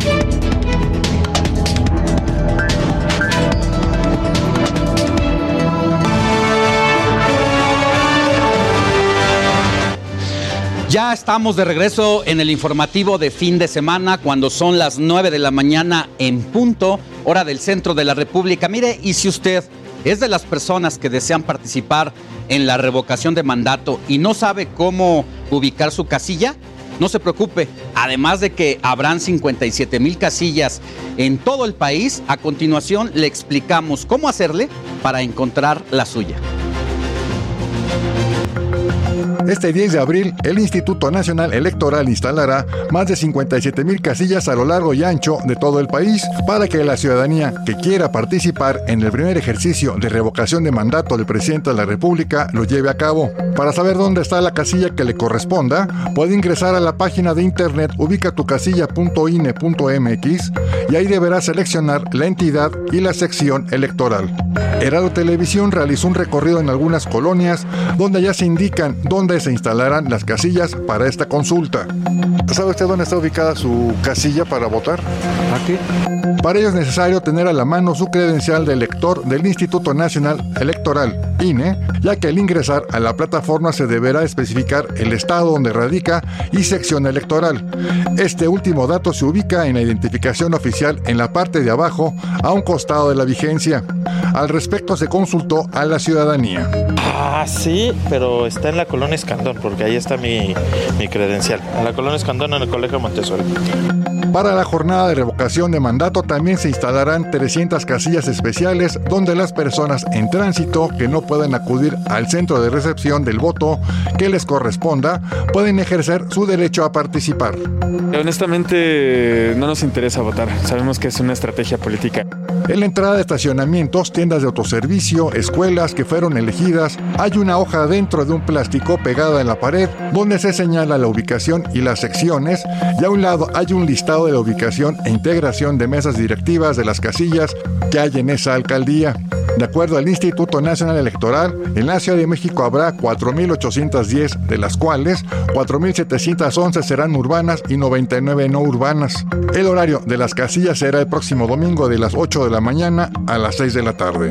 Heralo Televisión, Luis Pérez Courtad. Y bueno, hagamos el ejercicio aquí en vivo para localizar nuestra casilla. Ponga atención, el INE pone a su disposición el portal ubicatucasilla.ine.mx, ya sea a través de una computadora e incluso por el dispositivo móvil. Ahí solo tendrá que colocar la entidad, donde dice todas las entidades, picamos aquí y decidimos cuál. En este caso, voy a elegir la Ciudad de México. Una vez que aparezca esta opción, que es la sección, esta parte de la sección viene en la credencial del Instituto Nacional Electoral, donde en este caso voy a aplicar el número 0534, que es la que corresponde a mi domicilio. Aquí le doy buscar, me aparece inmediatamente de manera automática el domicilio donde se ubica la casilla, en este caso es el Cerro Gordo, número 99 de la colonia campestre Churubusco. En este domicilio se atienden incluso no solamente mi sección, sino la de otros vecinos que colindan muy cerca de la zona en donde yo estoy eh, como base eh, domiciliar. Le damos allí a 0534, que es la que me corresponde a mí en lo personal. Aquí se despliega ya desde el horario 8 de la mañana a 16 horas. La casilla básica nos dice el apellido inicial y aquí nos dice exactamente la zona en donde está ubicada la casilla, que es en este, en este lugar, y que ocurre muy cerca a unas cuadras de la casa donde eh, yo vivo. Aquí usted va a ir a depositar. Este mismo ejercicio lo puede hacer desde ahora para que mañana que llegue el día ya tenga usted demasiadamente clara la ubicación a donde tiene que ir a depositar su voto. La verdad es muy fácil, ya vio usted en menos de 30 seguro- segundos va a ubicar el lugar donde puede ir a emitir su voto en caso de que usted decida participar. Y mire, el INE le dará consejos, le dará a conocer todos los resultados, el INE del eh, de la revocación de mandato en tiempo récord. El conteo rápido será el mismo domingo entre 9 y 10 de la noche, mientras que las cifras definitivas estarán listas 24 horas después. Y para seguir hablando sobre este tema, pues le paso los micrófonos a mi compañera Sofía García. Gracias, Alex. Y bueno, pues ya vio cómo puede encontrar su, su casilla. Ahora agradecemos, ya después de todo esto que nos, eh, nos das a conocer, agradecemos sobre todo que esté aquí desmañanado, doctor. Gracias, No. doctor consejero. Un gusto. Eh, Ukip Espadas, porque mire, ya tenemos aquí esta boleta que usted, si asiste mañana a las urnas, eh, podrá votar. Pero cuéntenos mejor usted todo, consejero, porque ustedes han estado detrás de todo este ejercicio, haciendo que esto finalmente sí se lleve a cabo sin ningún problema, a pesar de todo lo que han vivido, pero que se lleve a cabo este ejercicio como tiene que ser. Cuéntenos cuántas boletas, cómo pueden llegar a las y cómo hay la seguridad total de que pueden ir a votar. Bueno, a ver, eh, se han establecido más de 57 mil casillas en todo el país. En ellas se han distribuido eh, 95.5 millones de boletas, lo cual significa que hay una boleta para cada quien. Decir, hay una como estas esperando a cada quien en su, en su casilla, cerca de su casa. Eh, el 90% de los, de los electores encontrarán su casilla, incluso con estos movimientos que hubo, a no más eh, de 30 minutos, el 80% en menos de 15 minutos. Es decir, a pesar de que sufrimos un golpe muy rudo con el recorte presupuestal y que esto obligó a reducir a la tercera parte el número de casillas, operativamente se preparó esto con mucho cuidado para garantizar que la inmensa mayoría de los electores tenga unas casillas de cualquier manera muy cerca de su casa. El 58% de nosotros votaremos en el mismo sitio en el que votamos en la el elección. Eh, no, cuando la elección de la intermedia, el 20 en la de 2021. Pues al llegar a la casilla, considerando las medidas de seguridad, esto va a ser muy semejante a la elección del 21. Es decir, bueno, habrá, habrá colas guardando la, la sana distancia. Es obligatorio el uso de cubrebocas tanto al formarse en la fila como al acceder a la casilla. En la casilla habrá todas las condiciones eh, sanitarias, eh, los materiales que sean utilizados por varias personas serán eh, desinfectados en cada ocasión. Por ejemplo, nosotros estamos recomendando que cada quien lleve su pluma o marcador para, para evitar que eh, pues esto cambie de manos. Si alguien no lo lleva, de cualquier manera, eh, por ley además, habrá marcadores en las casillas que después de cada uso serán nuevamente eh, desinfectados. Uno llega, se presenta ante el, el presidente de la casilla, entrega su credencial de elector, que ahora no la traigo porque debo decir que desde hace muchos años yo tengo la costumbre de que en cuanto ya no se puede sacar Yo el... también, porque para volverla a sacar mejor. No, pero más allá de eso, hay un momento en el que se cierra la lista nominal. Entonces, si perdemos la credencial, ya, no podemos votar y yo este, opto por no correr el riesgo. Para votar. Efectivamente. Pero bueno, entregamos la, la credencial, el secretario revisará la lista nominal de electores para constatar que uno está inscrito, que es la persona de la fotografía, y entonces entregará una boleta. El secretario va a tener a su disposición un bloque de boletas como esta, que si observamos bien, tiene dos partes. Uno es la boleta misma y otro este pequeño talón. En ese talón, ese- esto se desprenderá del talonario y esto será lo que cada quien recibirá. En, eh, ahí, ahí está. ¿Este quién se lo queda? Este, esto se queda en el talonario. Eh, todas las, todos los talones de las boletas forman un, Sí. Este, como boletos de rifa, un talonario que se queda, que se queda en la casilla y que después se regresa al, al Consejo Distrital al concluir. La casilla, bueno, la boleta tiene dos opciones. Que eh, se revoque el mandato. Bueno, voy a leer la pregunta completa. ¿Estás de acuerdo en que a Andrés Manuel López Obrador, presidente de los Estados Unidos mexicanos, se le revoque el mandato por pérdida de la confianza o siga en la presidencia de la República hasta que termine su periodo? Y las respuestas posibles son dos. Que se le revoque el mandato por pérdida de confianza o que siga en la presidencia de la República. Como en una elección normal, eh, cada quien deberá votar por uno de los dos eh, por una de las dos opciones. En caso contrario, si se vota por las dos, si no se vota por ninguna, esa, ese voto queda anulado. Queda anulado, como, como en cualquier elección. Así irán pasando todos los electores hasta las seis, desde las 8 de la mañana y hasta las 6 de la tarde. Es importante señalar que si a las 6 de la tarde hay fila en la casilla, todas las personas que estén formadas en la fila a las 6 de la tarde podrán votar, no importa hasta qué hora eh, termine de, de pasar la fila. Esto es muy importante porque, entre otras cosas, se han, se han estado corriendo una serie de rumores falsos eh, destinados a pues, hacer pensar que no se va a poder votar, que las casillas van a cerrar y alguien no va a poder llegar.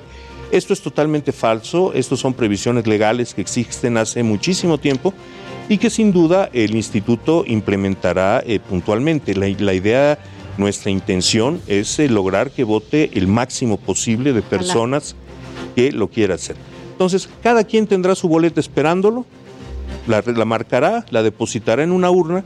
Al cerrar la casilla, esta urna eh, solo es una, a diferencia, por ejemplo, de la elección del 21, en donde hubo lugares en donde los electores tuvieron hasta seis boletas, porque incluso se elegían en niveles submunicipales de gobierno. Acá no, acá tendremos solo una y en cada una solo dos opciones. Se hará el cómputo, eh, se formará el paquete y este se trasladará al fin concluir al Consejo Distrital, donde inmediatamente empezará el cómputo. Esta es, una, esta es una diferencia muy importante que hay que señalar en relación con un proceso de elección. En la elección, todos sabemos, votamos el domingo, pero no tenemos resultados oficiales sino hasta el miércoles siguiente. Eh, acá no es así. Acá el cómputo empieza inmediatamente. Como consecuencia, no tendremos un programa de resultados electorales preliminares, no será necesario. Sí vamos a tener un conteo rápido, como el que hay en cada elección, y qué es lo que nos va a permitir entre 9 y 10 de la noche, muy poco después de las 10 de la noche en todo caso, eh, dar un resultado estadísticamente cierto. Es decir, nosotros vamos a decir, no sé, votó el 43%, entre el 43 y el 45% de la lista nominal, X más menos un punto porcentual votaron que sí, X más menos dos, eh, otro punto porcentual votaron que no. Y esto eh, es un resultado muy, muy preciso que esperamos se vea corroborado en un máximo de 24 horas eh, posteriores, es decir, el propio lunes, cuando mucho el martes eh, tendremos un resultado definitivo. A quienes nos acaban de sintonizar por radio o acaban de encender su televisión, eh, recordamos que estamos platicando con Ukip Espadas. Él es consejero del Instituto Nacional Electoral y nos está hablando sobre el proceso de referéndum revocatorio que se llevará a cabo el día de mañana domingo a partir de las 8 de la mañana. Nos ha dado todo un contexto de cómo emitir nuestro voto y yo le preguntaría un ejercicio que es inédito en esta democracia, no existía... eh, para empezar, las consultas ciudadanas. Así es. Este es el segundo ejercicio parecido, que es diferente a... De los el- ya dábamos todo un contexto en el segmento anterior de lo que fue enjuiciar o no a los expresidentes de la República. Hoy pasamos a si queremos que el presidente se quede o se vaya antes de tiempo, porque ah, perdió la confianza en caso de que sea así para algunos. Y qué difícil para el Instituto Nacional Electoral este ejercicio, ¿no? Bueno, ha sido un ejercicio con complicaciones, pero por otro lado, pues esto es lo que hace el instituto.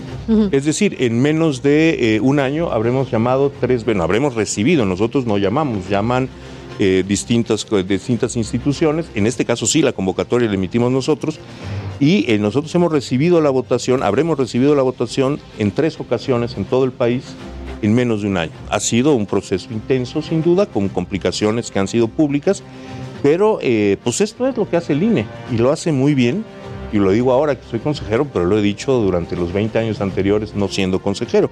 Eh, es decir, quien acuda a votar puede tener la absoluta certeza de que su voto será contado, de que los votos de quienes no llegaron a la urna no serán contados y que el resultado final reflejará exactamente lo que las ciudadanas y ciudadanos quisieron expresar cada uno con su boleto. Consejero, en este tenor sabemos que la participación ciudadana no solamente para acudir a las urnas, sino también para estar del otro lado de las urnas, es importante para que la gente sepa que no hay posibilidad de un fraude. No, esto es importantísimo.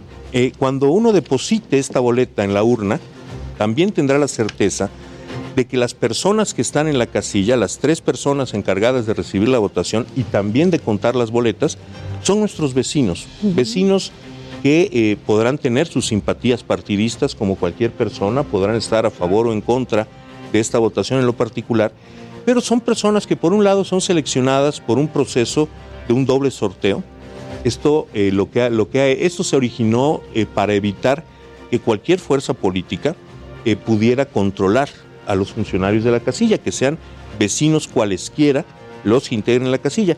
De, eh, estos vecinos que son eh, sorteados reciben una capacitación y de entre ellos se selecciona a quienes tengan la mayor escolaridad para hacerse cargo de las funciones en la casilla. Es decir, eh, entre iguales vamos a contar nuestros votos. Y eso, eso es muy importante. A esto ya nos acostumbramos. Hay un par de generaciones de mexicanos que afortunadamente no han tenido que vivir otra cosa, pero esto no era así en el pasado. En el pasado eran los consejos distritales los que designaban a los funcionarios de casilla y eran, en, en términos generales, siempre personas eh, incondicionales de, De los partidos. de- mm, del régimen, del gobierno en aquellos años. Recordemos que venimos de un régimen de partido de Estado y en esos tiempos era el gobierno el que controlaba todo lo que pasaba en las casillas, quiénes eran los funcionarios y los funcionarios no solo recibían la casilla, los funcionarios eran los encargados de, digamos, corregir los errores que los electores pudieran haber tenido y hacer que el resultado de la casilla fuera el resultado que el gobierno esperaba. Que ellos querían. Esto ha dejado de ser así. Decía algo muy relevante hace ratito, con el presupuesto que se dispuso finalmente, se logra armar este ejercicio ciudadano. 57 mil casillas Así se es. instalan en todo el país. ¿De cuántas que pensaban poner inicialmente? Bueno, nuestro objetivo era instalar 162 mil, que es lo que la ley ordena, eh, que sean en una proporción idéntica a la de la, o al, o al menos en esa proporción, a la de elección constitucional previa, en este caso a la del 6 de junio de 2021. Se instala un- menos de una tercera parte de las casillas. Una tercera parte. Sin embargo, esta situación hace que si yo vivo de este lado y mi casilla iba a estar aquí, a lo mejor ahora está un poquito más lejos, pero está garantizada mi papeleta ahí.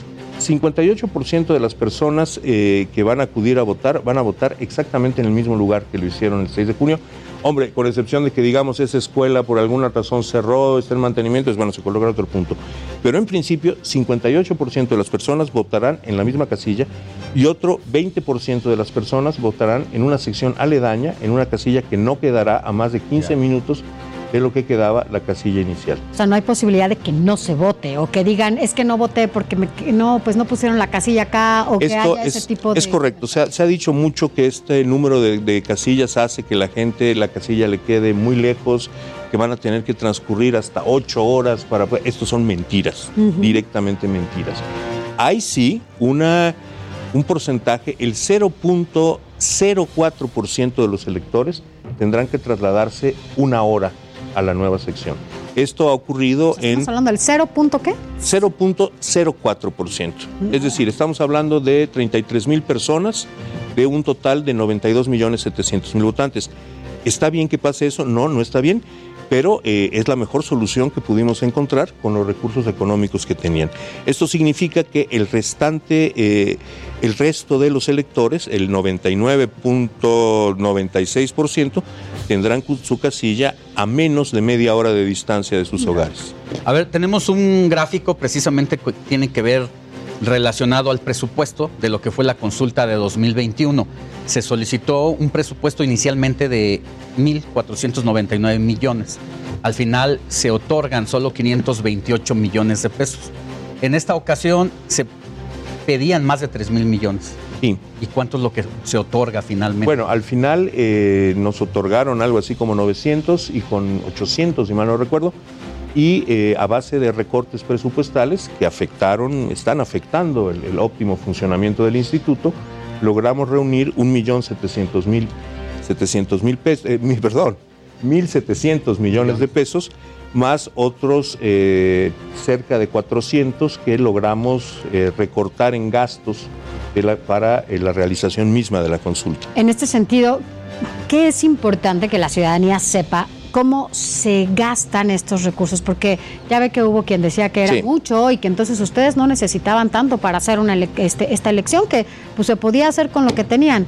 ¿Por qué es importante este presupuesto? A ver, este presupuesto tiene un- una, el, el principal gasto en un proceso de esta naturaleza es justamente la selección de funcionarios de casilla.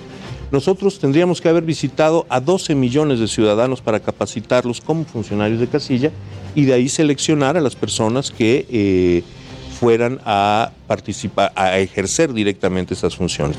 Esto es el gasto principal en un proceso de este tipo. En la medida que se reduce el número de casillas, se reduce el número de capacitadores que eh, se tienen que contratar y en consecuencia se pueden abatir costos. El problema de esto es justamente que se reduce el número de casillas.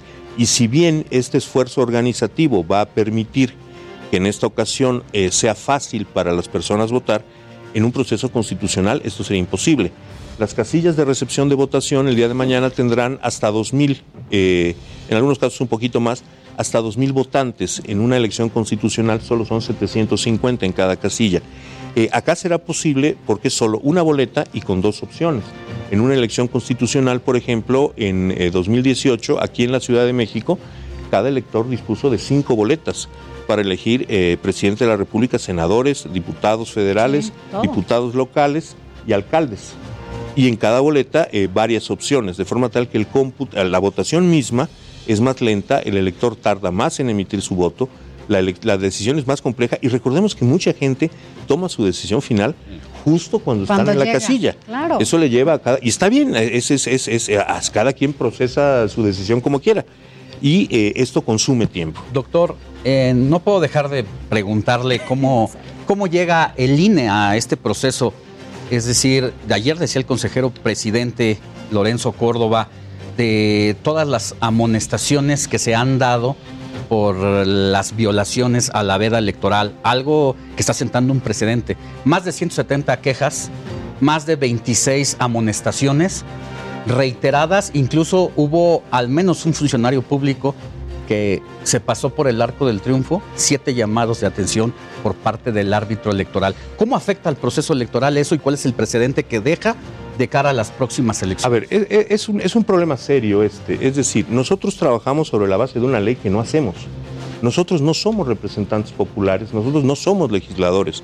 Esto se decide en el Congreso y a nosotros nos llegan la- las leyes que nos imponen obligaciones. La Constitución y la ley dicen que solo el INE puede eh, promover la consulta. En consecuencia, impide, prohíbe que otros funcionarios lo hagan.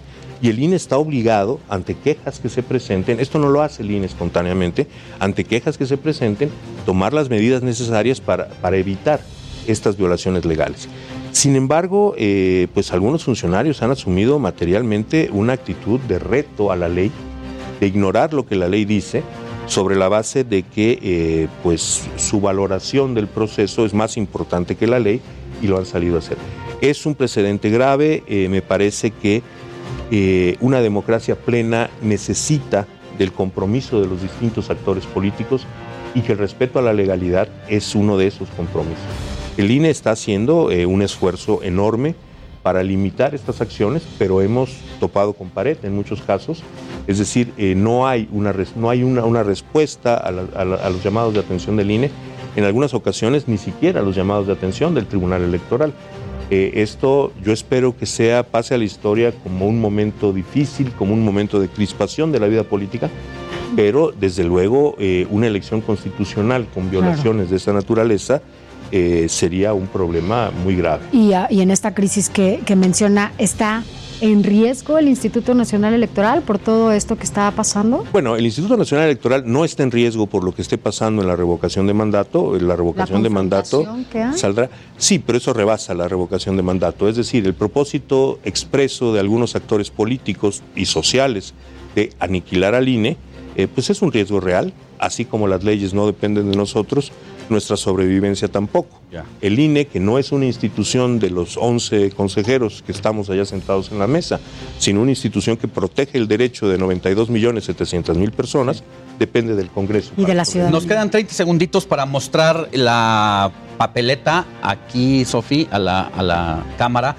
Y pues será del Tribunal Electoral lo que decida en caso de la revisión de estas quejas si anula o no el proceso en 10 segunditos. No, las, las quejas por faltas de los funcionarios no tienen, un, no tienen un efecto en la posible nulidad de la elección. Como en una elección constitucional, una eventual nulidad derivaría de irregularidades que se registraran en las casillas electorales durante la jornada. Pues muchas gracias, consejero, por haber estado aquí. Mañana estaremos dándole seguimiento en una cobertura especial a todo este ejercicio que desde el INE se preparó para la revocación de mandato. Gracias. Muchas gracias a ustedes. Gracias, consejero. Vamos a una pausa y volvemos con más información. La noticia no descansa. Usted necesita estar bien informado también el fin de semana. Esto es Informativo El Heraldo Fin de Semana.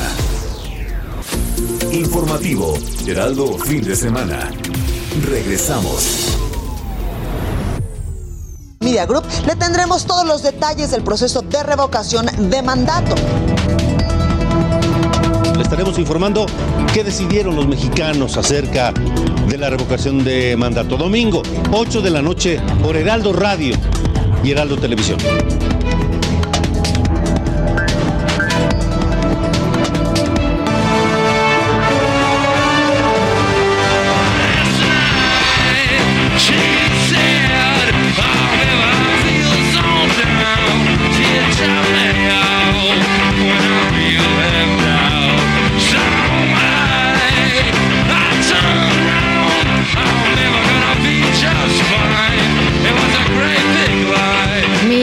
Que todo mundo está hablando es de Julián Casablancas, quien es el vocalista de, de The Strokes, Y bueno, pues es que todos sus fans lo encontraron comiendo tacos de birria en las calles de la Ciudad de México, imagínenlo.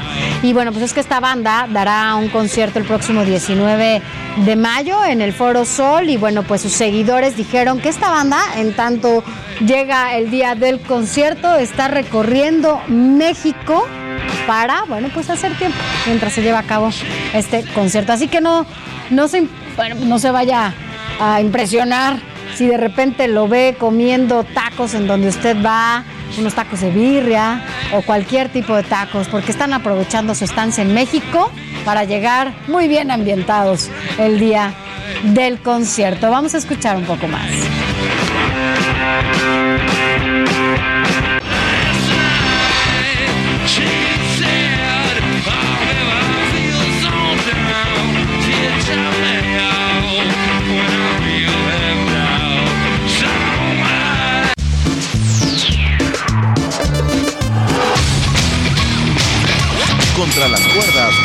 Alejandro Sánchez. Y bueno, recuerde, este domingo a las 8 de la mañana se abrirán 57.500 casillas en el país para la consulta de revocación de mandato, para saber si el presidente se va del cargo o se queda. Es un ejercicio inédito. Nunca se había llevado a cabo y será posible después a la reforma electoral de los últimos años. Pero hagamos una revisión del proceso previo. También resulta inédito el comportamiento de los funcionarios federales, empezando por el presidente de la República, el secretario de Gobernación, gobernadores, entre otros, porque violaron la ley electoral. Eso es lo que señala el INE. Las reglas establecían no hacer promoción desde los cargos públicos, no usar recursos para llamar a votar a favor del presidente para que no se vaya del cargo, ni divulgar obras públicas o logros de gobierno. Este instituto tendrá que informar a la Sala Superior del Tribunal Electoral para que ella proceda a dictaminar y a emitir en su momento la notificación a los poderes de la Unión y a la ciudadanía con lo que concluirá este proceso. Y dictaminar significa eventualmente juzgar el conjunto de sucesos que han ocurrido. Se emitieron 26 sanciones contra funcionarios, pero todos los que fueron amonestados desafiaron al árbitro electoral y continuaron violando la ley de manera sistemática hasta en siete ocasiones. En total se presentaron más de 170 denuncias, algunas incluso no alcanzaron a ser analizadas por falta de tiempo. Y ojalá la irresponsabilidad de los actores políticos que sistemática, reiterada, dolosa y abiertamente, descaradamente están violando la ley, no traiga como consecuencia eventualmente que se decida anular por parte de la sala superior este proceso. Ojalá y ello no ocurra, porque significaría eventualmente la peor sanción para un proceso democrático. Lo que buscaron los actores políticos de la 4T fue poner a los consejeros electorales contra las cuerdas para normalizar las violaciones a la ley, empujar y posicionar su narrativa poco a poco y para victimizarse de cara a los siguientes procesos electorales. En abril de este año se van a llevar seis elecciones y en la entrante se van a sustitu- a sustituir cuatro consejeros electorales. Además de Lorenzo Córdoba, se va Ciro Murayama, Adriana Favela y Roberto Ruiz Aldaña. Y lo que quiere el oficialismo es tomar el control del árbitro electoral para las elecciones presidenciales de 2024. En la pelea por el poder siempre hay alguien contra las cuerdas. Te invito a que leas mi columna de domingo a jueves en el Heraldo de México, el diario que piensa joven.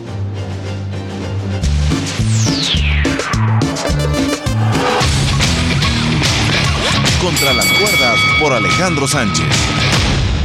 Bueno, vámonos a otros temas. Y mire, ya se lo decíamos al inicio de este espacio, ya arrancaron las vacaciones. Y hay quien está buscando justamente algún bien, algún lugar en donde llegar y rentarlo en estas vacaciones. Pero pues quien siempre tiene toda la información sobre propiedades justamente en esta ocasión para renta vacacional, pues eres tú, Luis Ramírez. ¿Cómo estás? Muy buenos días. Querida Sofi, Alex, muy buenos días. En efecto, las vacaciones llegaron y ya los destinos vacacionales se encuentran a tope y muchas personas están llegando a su second home, pero también hay que destacar que la pandemia nos dejó como lección que en lugar de llegar a hoteles, muchas personas buscan llegar a lugares eh, que tienen pues entradas independientes. Me refiero a propiedades vacacionales, a propiedades que no necesariamente son hoteles y eh, que se rentan a través de plataformas, plataformas vacacionales. Y es que recordemos que durante la pandemia justo hubo un auge de estas plataformas, incluso se crearon muchas nuevas, muchas locales, algunas latinas, en fin, el tema es que hoy las personas entienden que pueden tener un second home y que pueden, a- a después de haber invertido en este second home, rentarlo a través de estas plataformas. Y luego los viajeros entienden también que pueden llegar a una casa, eh, a una casa vacacional, que no necesariamente es un hotel, que incluso les puede costar menos, pero porque obviamente pues ellos pueden cocinar, pueden disfrutar además localmente de este destino y conocer eh, pues no tanto lo turístico, porque cuando estás en un hotel pues sí podrás tener vistas, atención, pero no conoces lo local. Entonces hoy los turistas que además viajan con más tiempo, otra vez derivado del home office, y, lo vimos ayer en el Aeropuerto Internacional de la Ciudad de México, eh, en, el, en el anterior, por cierto, eh, pero bueno, el tema es que vimos justo retrasos y demás porque todo mundo se em- empieza a vacacionar desde el viernes, ¿no? Eh, antes a lo mejor se esperaban al miércoles, que regularmente la mayoría descansan eh, de miércoles a domingo, pero bueno, hoy las empresas también están dando más oportunidades y, en fin, las personas entienden que pueden viajar por más tiempo. Y es aquí donde están las oportunidades en el turismo y en general, no solo por la Semana Santa. Sofía Alex, eh, sabemos que México en el 2021 fue el segundo país más visitado con 31.9 millones de turistas. Este es, este es un dato interesante porque evidentemente hay una oportunidad para quienes están invirtiendo en el mundo inmobiliario en lugares como este, como el que tengo a mis espaldas, como el Caribe mexicano, lugares que siempre serán visitados y donde el Aeropuerto Internacional de Cancún, aquí en la península de Yucatán, pues es el aeropuerto, el primer, el primer destino internacional al que más salen los vuelos, por ejemplo, en los Estados Unidos. Entonces, es gracias a estas maravillas naturales que México se ha colocado como el segundo país más visitado, tan solo por debajo de Francia y esperemos que así continuemos.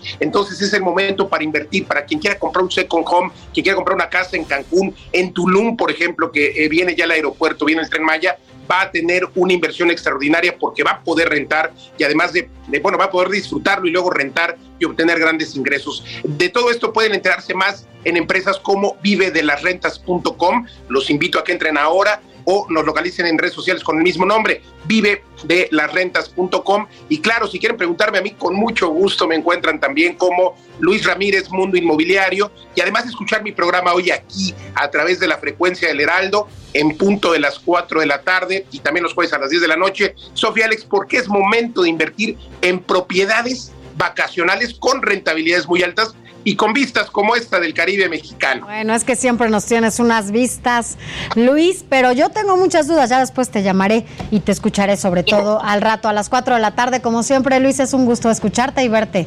Que tengas con ese paisaje, sobre todo, un excelente fin de semana. Igualmente, querida Sofía, Alex, un abrazo. Gracias. Gracias, gracias. Buen día. Y mire, es momento de cambiar de tema porque esta semana comenzó el desmantelamiento de uno de los juegos más icónicos de la feria de Chapultepec, después de más de 50 años, ¿eh? ¿Te subiste La alguna montaña rusa a la que yo nunca me subí. Nunca. No. Yo sí. Con ello termina una era de diversión de decenas de generaciones. Sofi, ¿te subiste? Sí, ¿Te por supuesto, pero como estaba tan chiquita, tengo que decirte que como estoy tan chiquita me quedaba aquí, ¿no? Ya sabes, para agarrarte. Y entonces, claro que mi cabeza iba adelante, atrás, no tienes idea cómo me fue después, pero sí me subí en la Bueno. prepa, yo estaba. Pues decenas de generaciones como tú disfrutaron de esta diversión y aquí todos los detalles. Pues, ¿qué será? Tristeza. Ve, Muchos recuerdos. Sí, aquí crecieron mis niños. Mu- muchas vendedoras aquí. Sus hijos crecieron. Es como cuando un hijo se va de, del mundo. Así se me imaginas. 58 años de historia comienzan a ser desmantelados. La montaña rusa, que formaba parte de la feria de Chapultepec, ha sido intervenida para dar paso a un nuevo parque de diversiones llamado Aztlán. En 1964 comenzó la construcción de este juego mecánico que en su mayoría estaba hecho con madera, madera la cual hasta los últimos días de servicio conservó su diseño y estructura original. Ay, siento feo, ah, porque sí me hubiera gustado volverme a ir a subir otra vez. ¿Llegaste a ir a subirte a esa Sí, montaña? a la montaña. El día que me subí, me subí tres veces. Ajá, es que se siente bonito, ¿no? Y las aguantas. Con la desmantelación de dicho juego mecánico, miles de personas se quedarán con los recuerdos. La feria de Chapultepec era un lugar en donde los menores se iban de pinta, las parejas tenían su primer cita, las familias pasaban su fin de semana y muchos adultos tienen buenos recuerdos de su infancia. O sea, ahora sí, nosotros como usuarios, pues tenemos varios recuerdos. ¿Qué recuerdos te deja esa feria? Pues recuerdos que tenía desde mi infancia eh, y aventuras que pasé ahí. La montaña rusa escribió récords mundiales, como la montaña de diversión más alta, más larga y más rápida del mundo, y además un mexicano con el mayor número de vueltas, reconocimientos internacionales también por su diseño. Con la desaparición de la feria de Chapultepec, nacerá el nuevo Parque Aztlán, el cual tendrá una inversión de 3.639 millones de pesos y se espera que su construcción termine en el 2023. El nuevo parque contará con un mirador, una rueda de la fortuna de aproximadamente 100 metros de altura, un teleférico interno y un área de conciertos. La entrada será gratuita, pero algunas atracciones tendrán costo. Para Heraldo Televisión, Israel Lorenzana.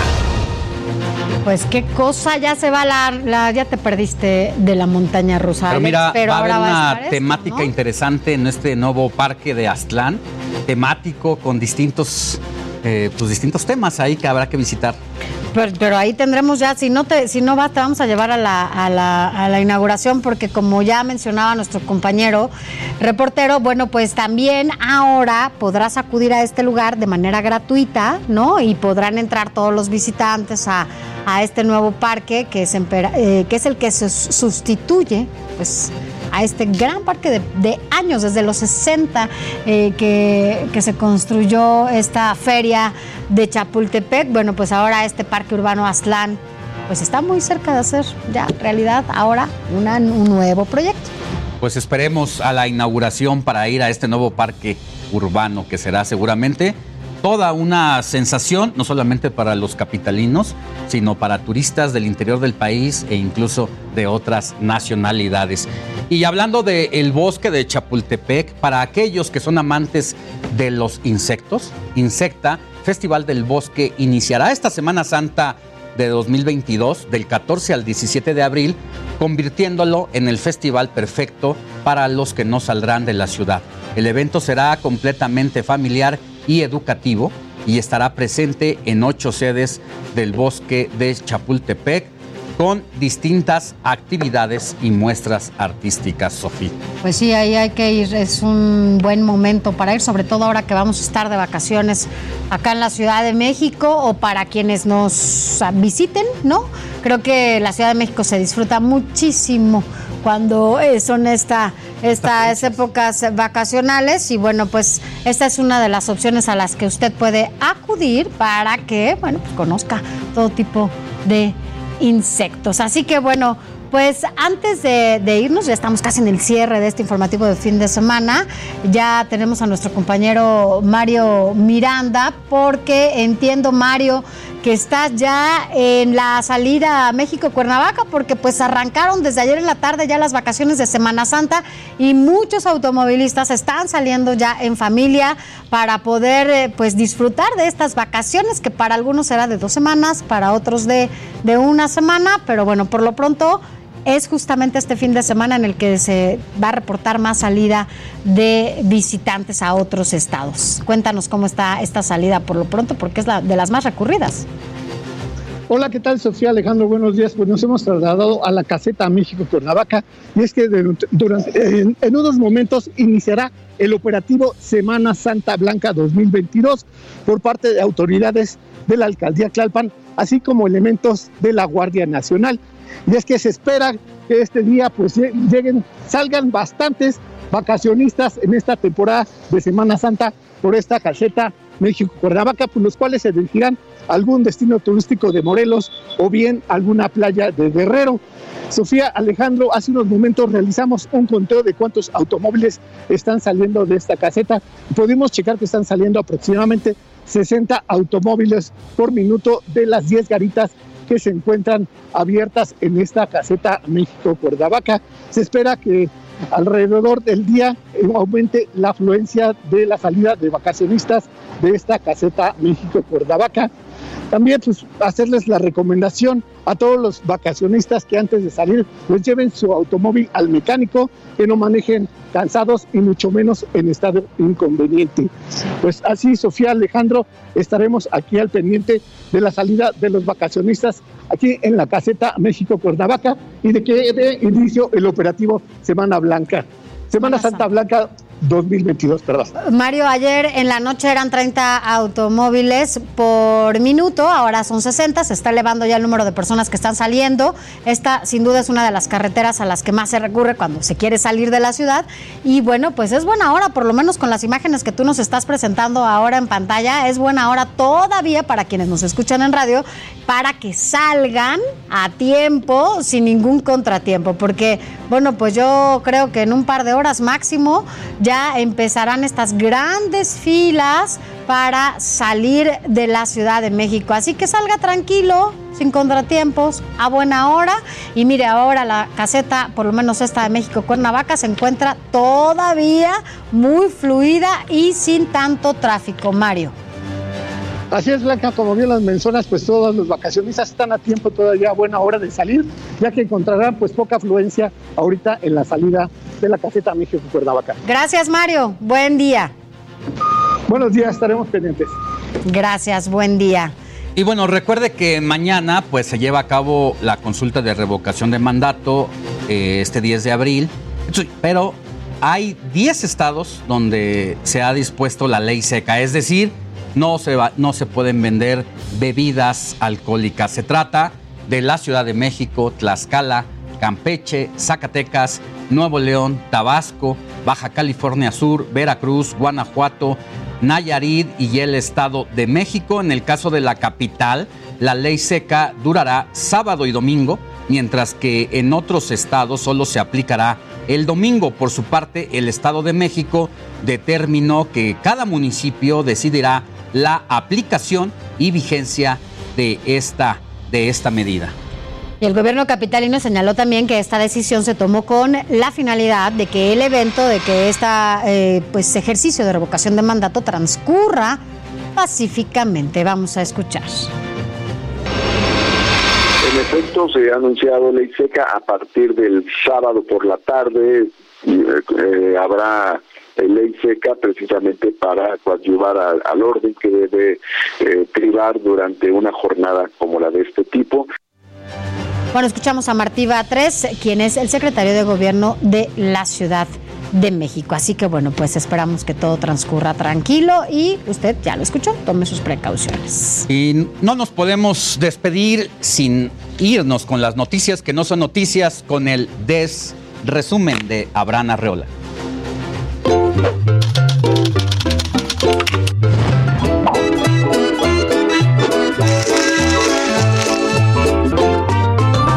Siempre tiene información importante, pero estos minutos te voy a platicar de todo lo contrario.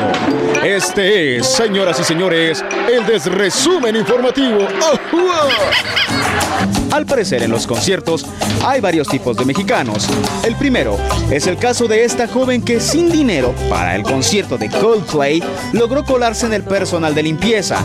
Los iban a dejar ver el show, pero a cambio pues hay que pagar con trabajo, barriendo ahí todo el escenario y todo, todo, todo, todo. Sí, lo hizo, se coló, disfrutó el show, pero no pagó, no trabajó, al final se escapó. Y muchos se preguntarán si eso es lo que debemos hacer como mexicanos. Pero por fortuna tenemos el otro tipo de mexicano, chambeador y chido. Hace poco fue también el concierto de los Caligaris y todos estaban bien contentos, todos incluyendo el vendedor de cerveza o botero, que sin dejar de hacer su chamba se ponía a cantar bien feliz mientras despachaba a los clientes. Esos mexicanos sí son ejemplo, pasándola bien, pero jamás dejando de lado la chamba. Obviamente esto les encantó a los Caligaris y lo buscaron para invitarlo a un show con base VIP. Nada, pues gracias por la, por la invitación al concierto. De hecho es el día de mi cumpleaños, el 7 de octubre. Eh, no se han puesto en contacto conmigo, nomás me mandaron el... Eh, me envié el mensaje preguntando que quién, quién era la persona y pues aquí estoy para lo que se ofrezca. Este, la verdad es que las canciones de, de, ellos me gustan mucho, no es que hubiésemos ido a, exclusivamente a ver la actuación de ellos, pero pues se fue un plus y, y pues estamos a la orden para lo que se ofrece. Y por suerte ya apareció ese señor. Para su buen karma, el concierto será el 7 de octubre, que según cuenta es el mismo día en que el trabajador chido cumple años. De lo que se perdió la morra de la historia pasada, ¿ven? ¿Ven? Les mentimos, lo cierto es que también hay otro tipo de mexicano, aunque no en los conciertos, pero sí hablamos de ese mexicano que hace patadas de bicicleta o, como yo prefiero decirles, bicicleteras. Con ustedes, Alfredo Adame y su nueva pelea con todos los objetos a su paso, menos con su rival. ¡Corre video! Vamos a ponernos internacionales porque en un evento sobre el Obamacare, pues obvio que estuvo pues Obama, ¿verdad?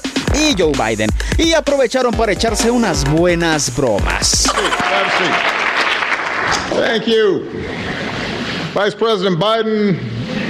Vice President. Y pues el Biden también se lanzó sus chistoretes. Thank you very much. Please.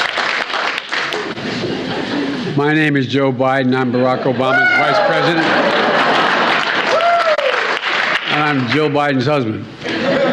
By the way, the only reason Jill's not here today, she's working. she's teaching. I hear And so I just want you to know that's why she's not here. Good. Oigan, oigan. Si esperaban caerse de la risa, recuerden que son políticos de alto nivel. Son presidente. Bueno, uno es presidente, el otro es expresidente. Y ya decir una burrada de vez en cuando, pues sí es motivo de decir, ah, perro, cenaste payaso. Y darles unos cuantos aplausos. No lo vayan a comparar con otros comediantes que se dedican a eso. Tampoco se pasen. Ahora sí, amigo, amiga, ya están bien informados. O tal vez no, pero ¿a poco no están bien chidos los temas? Yo soy Abraham Arreola y esto es el Desresumen Informativo. Bueno, eso es para irnos con un buen sabor de boca. Recuerde, mañana en una transmisión especial que se llevará a cabo desde el Heraldo Media Group, se le darán a conocer todos los detalles de este primer ejercicio en la historia de nuestro país de revocación de mandato. Síganos desde las 7 de la mañana. Así es, arrancaremos en el informativo fin de semana con los honores a la bandera desde el Instituto Nacional Electoral y a partir de ahí toda la jornada de este día hasta las 11 de la noche en diferentes espacios con nuestros distintos compañeros a través del Heraldo Radio hasta las 11 y en televisión de 8 a 11 de la noche. Así que ahí está la opción para que se mantenga informado detalle a detalle. Recuerde que nadie puede obligarlo a participar. La decisión solamente le corresponde a usted si decide, sabrá cómo hacerlo, pero si no, nadie puede obligarlo. Así es, hasta mañana, Alex Sánchez. a partir de las 7 nos vemos y nos, escuchamos. Nos escuchamos. Éxito. Este domingo 10 de abril, a partir de las 8 de la noche, aquí en el Heraldo Media Group, le tendremos todos los detalles del proceso de... Heraldo Media Group presentó Informativo El Heraldo Fin de Semana con Sofía García y Alejandro Sánchez a través de El Heraldo Radio con la H que sí suena y ahora también se escucha.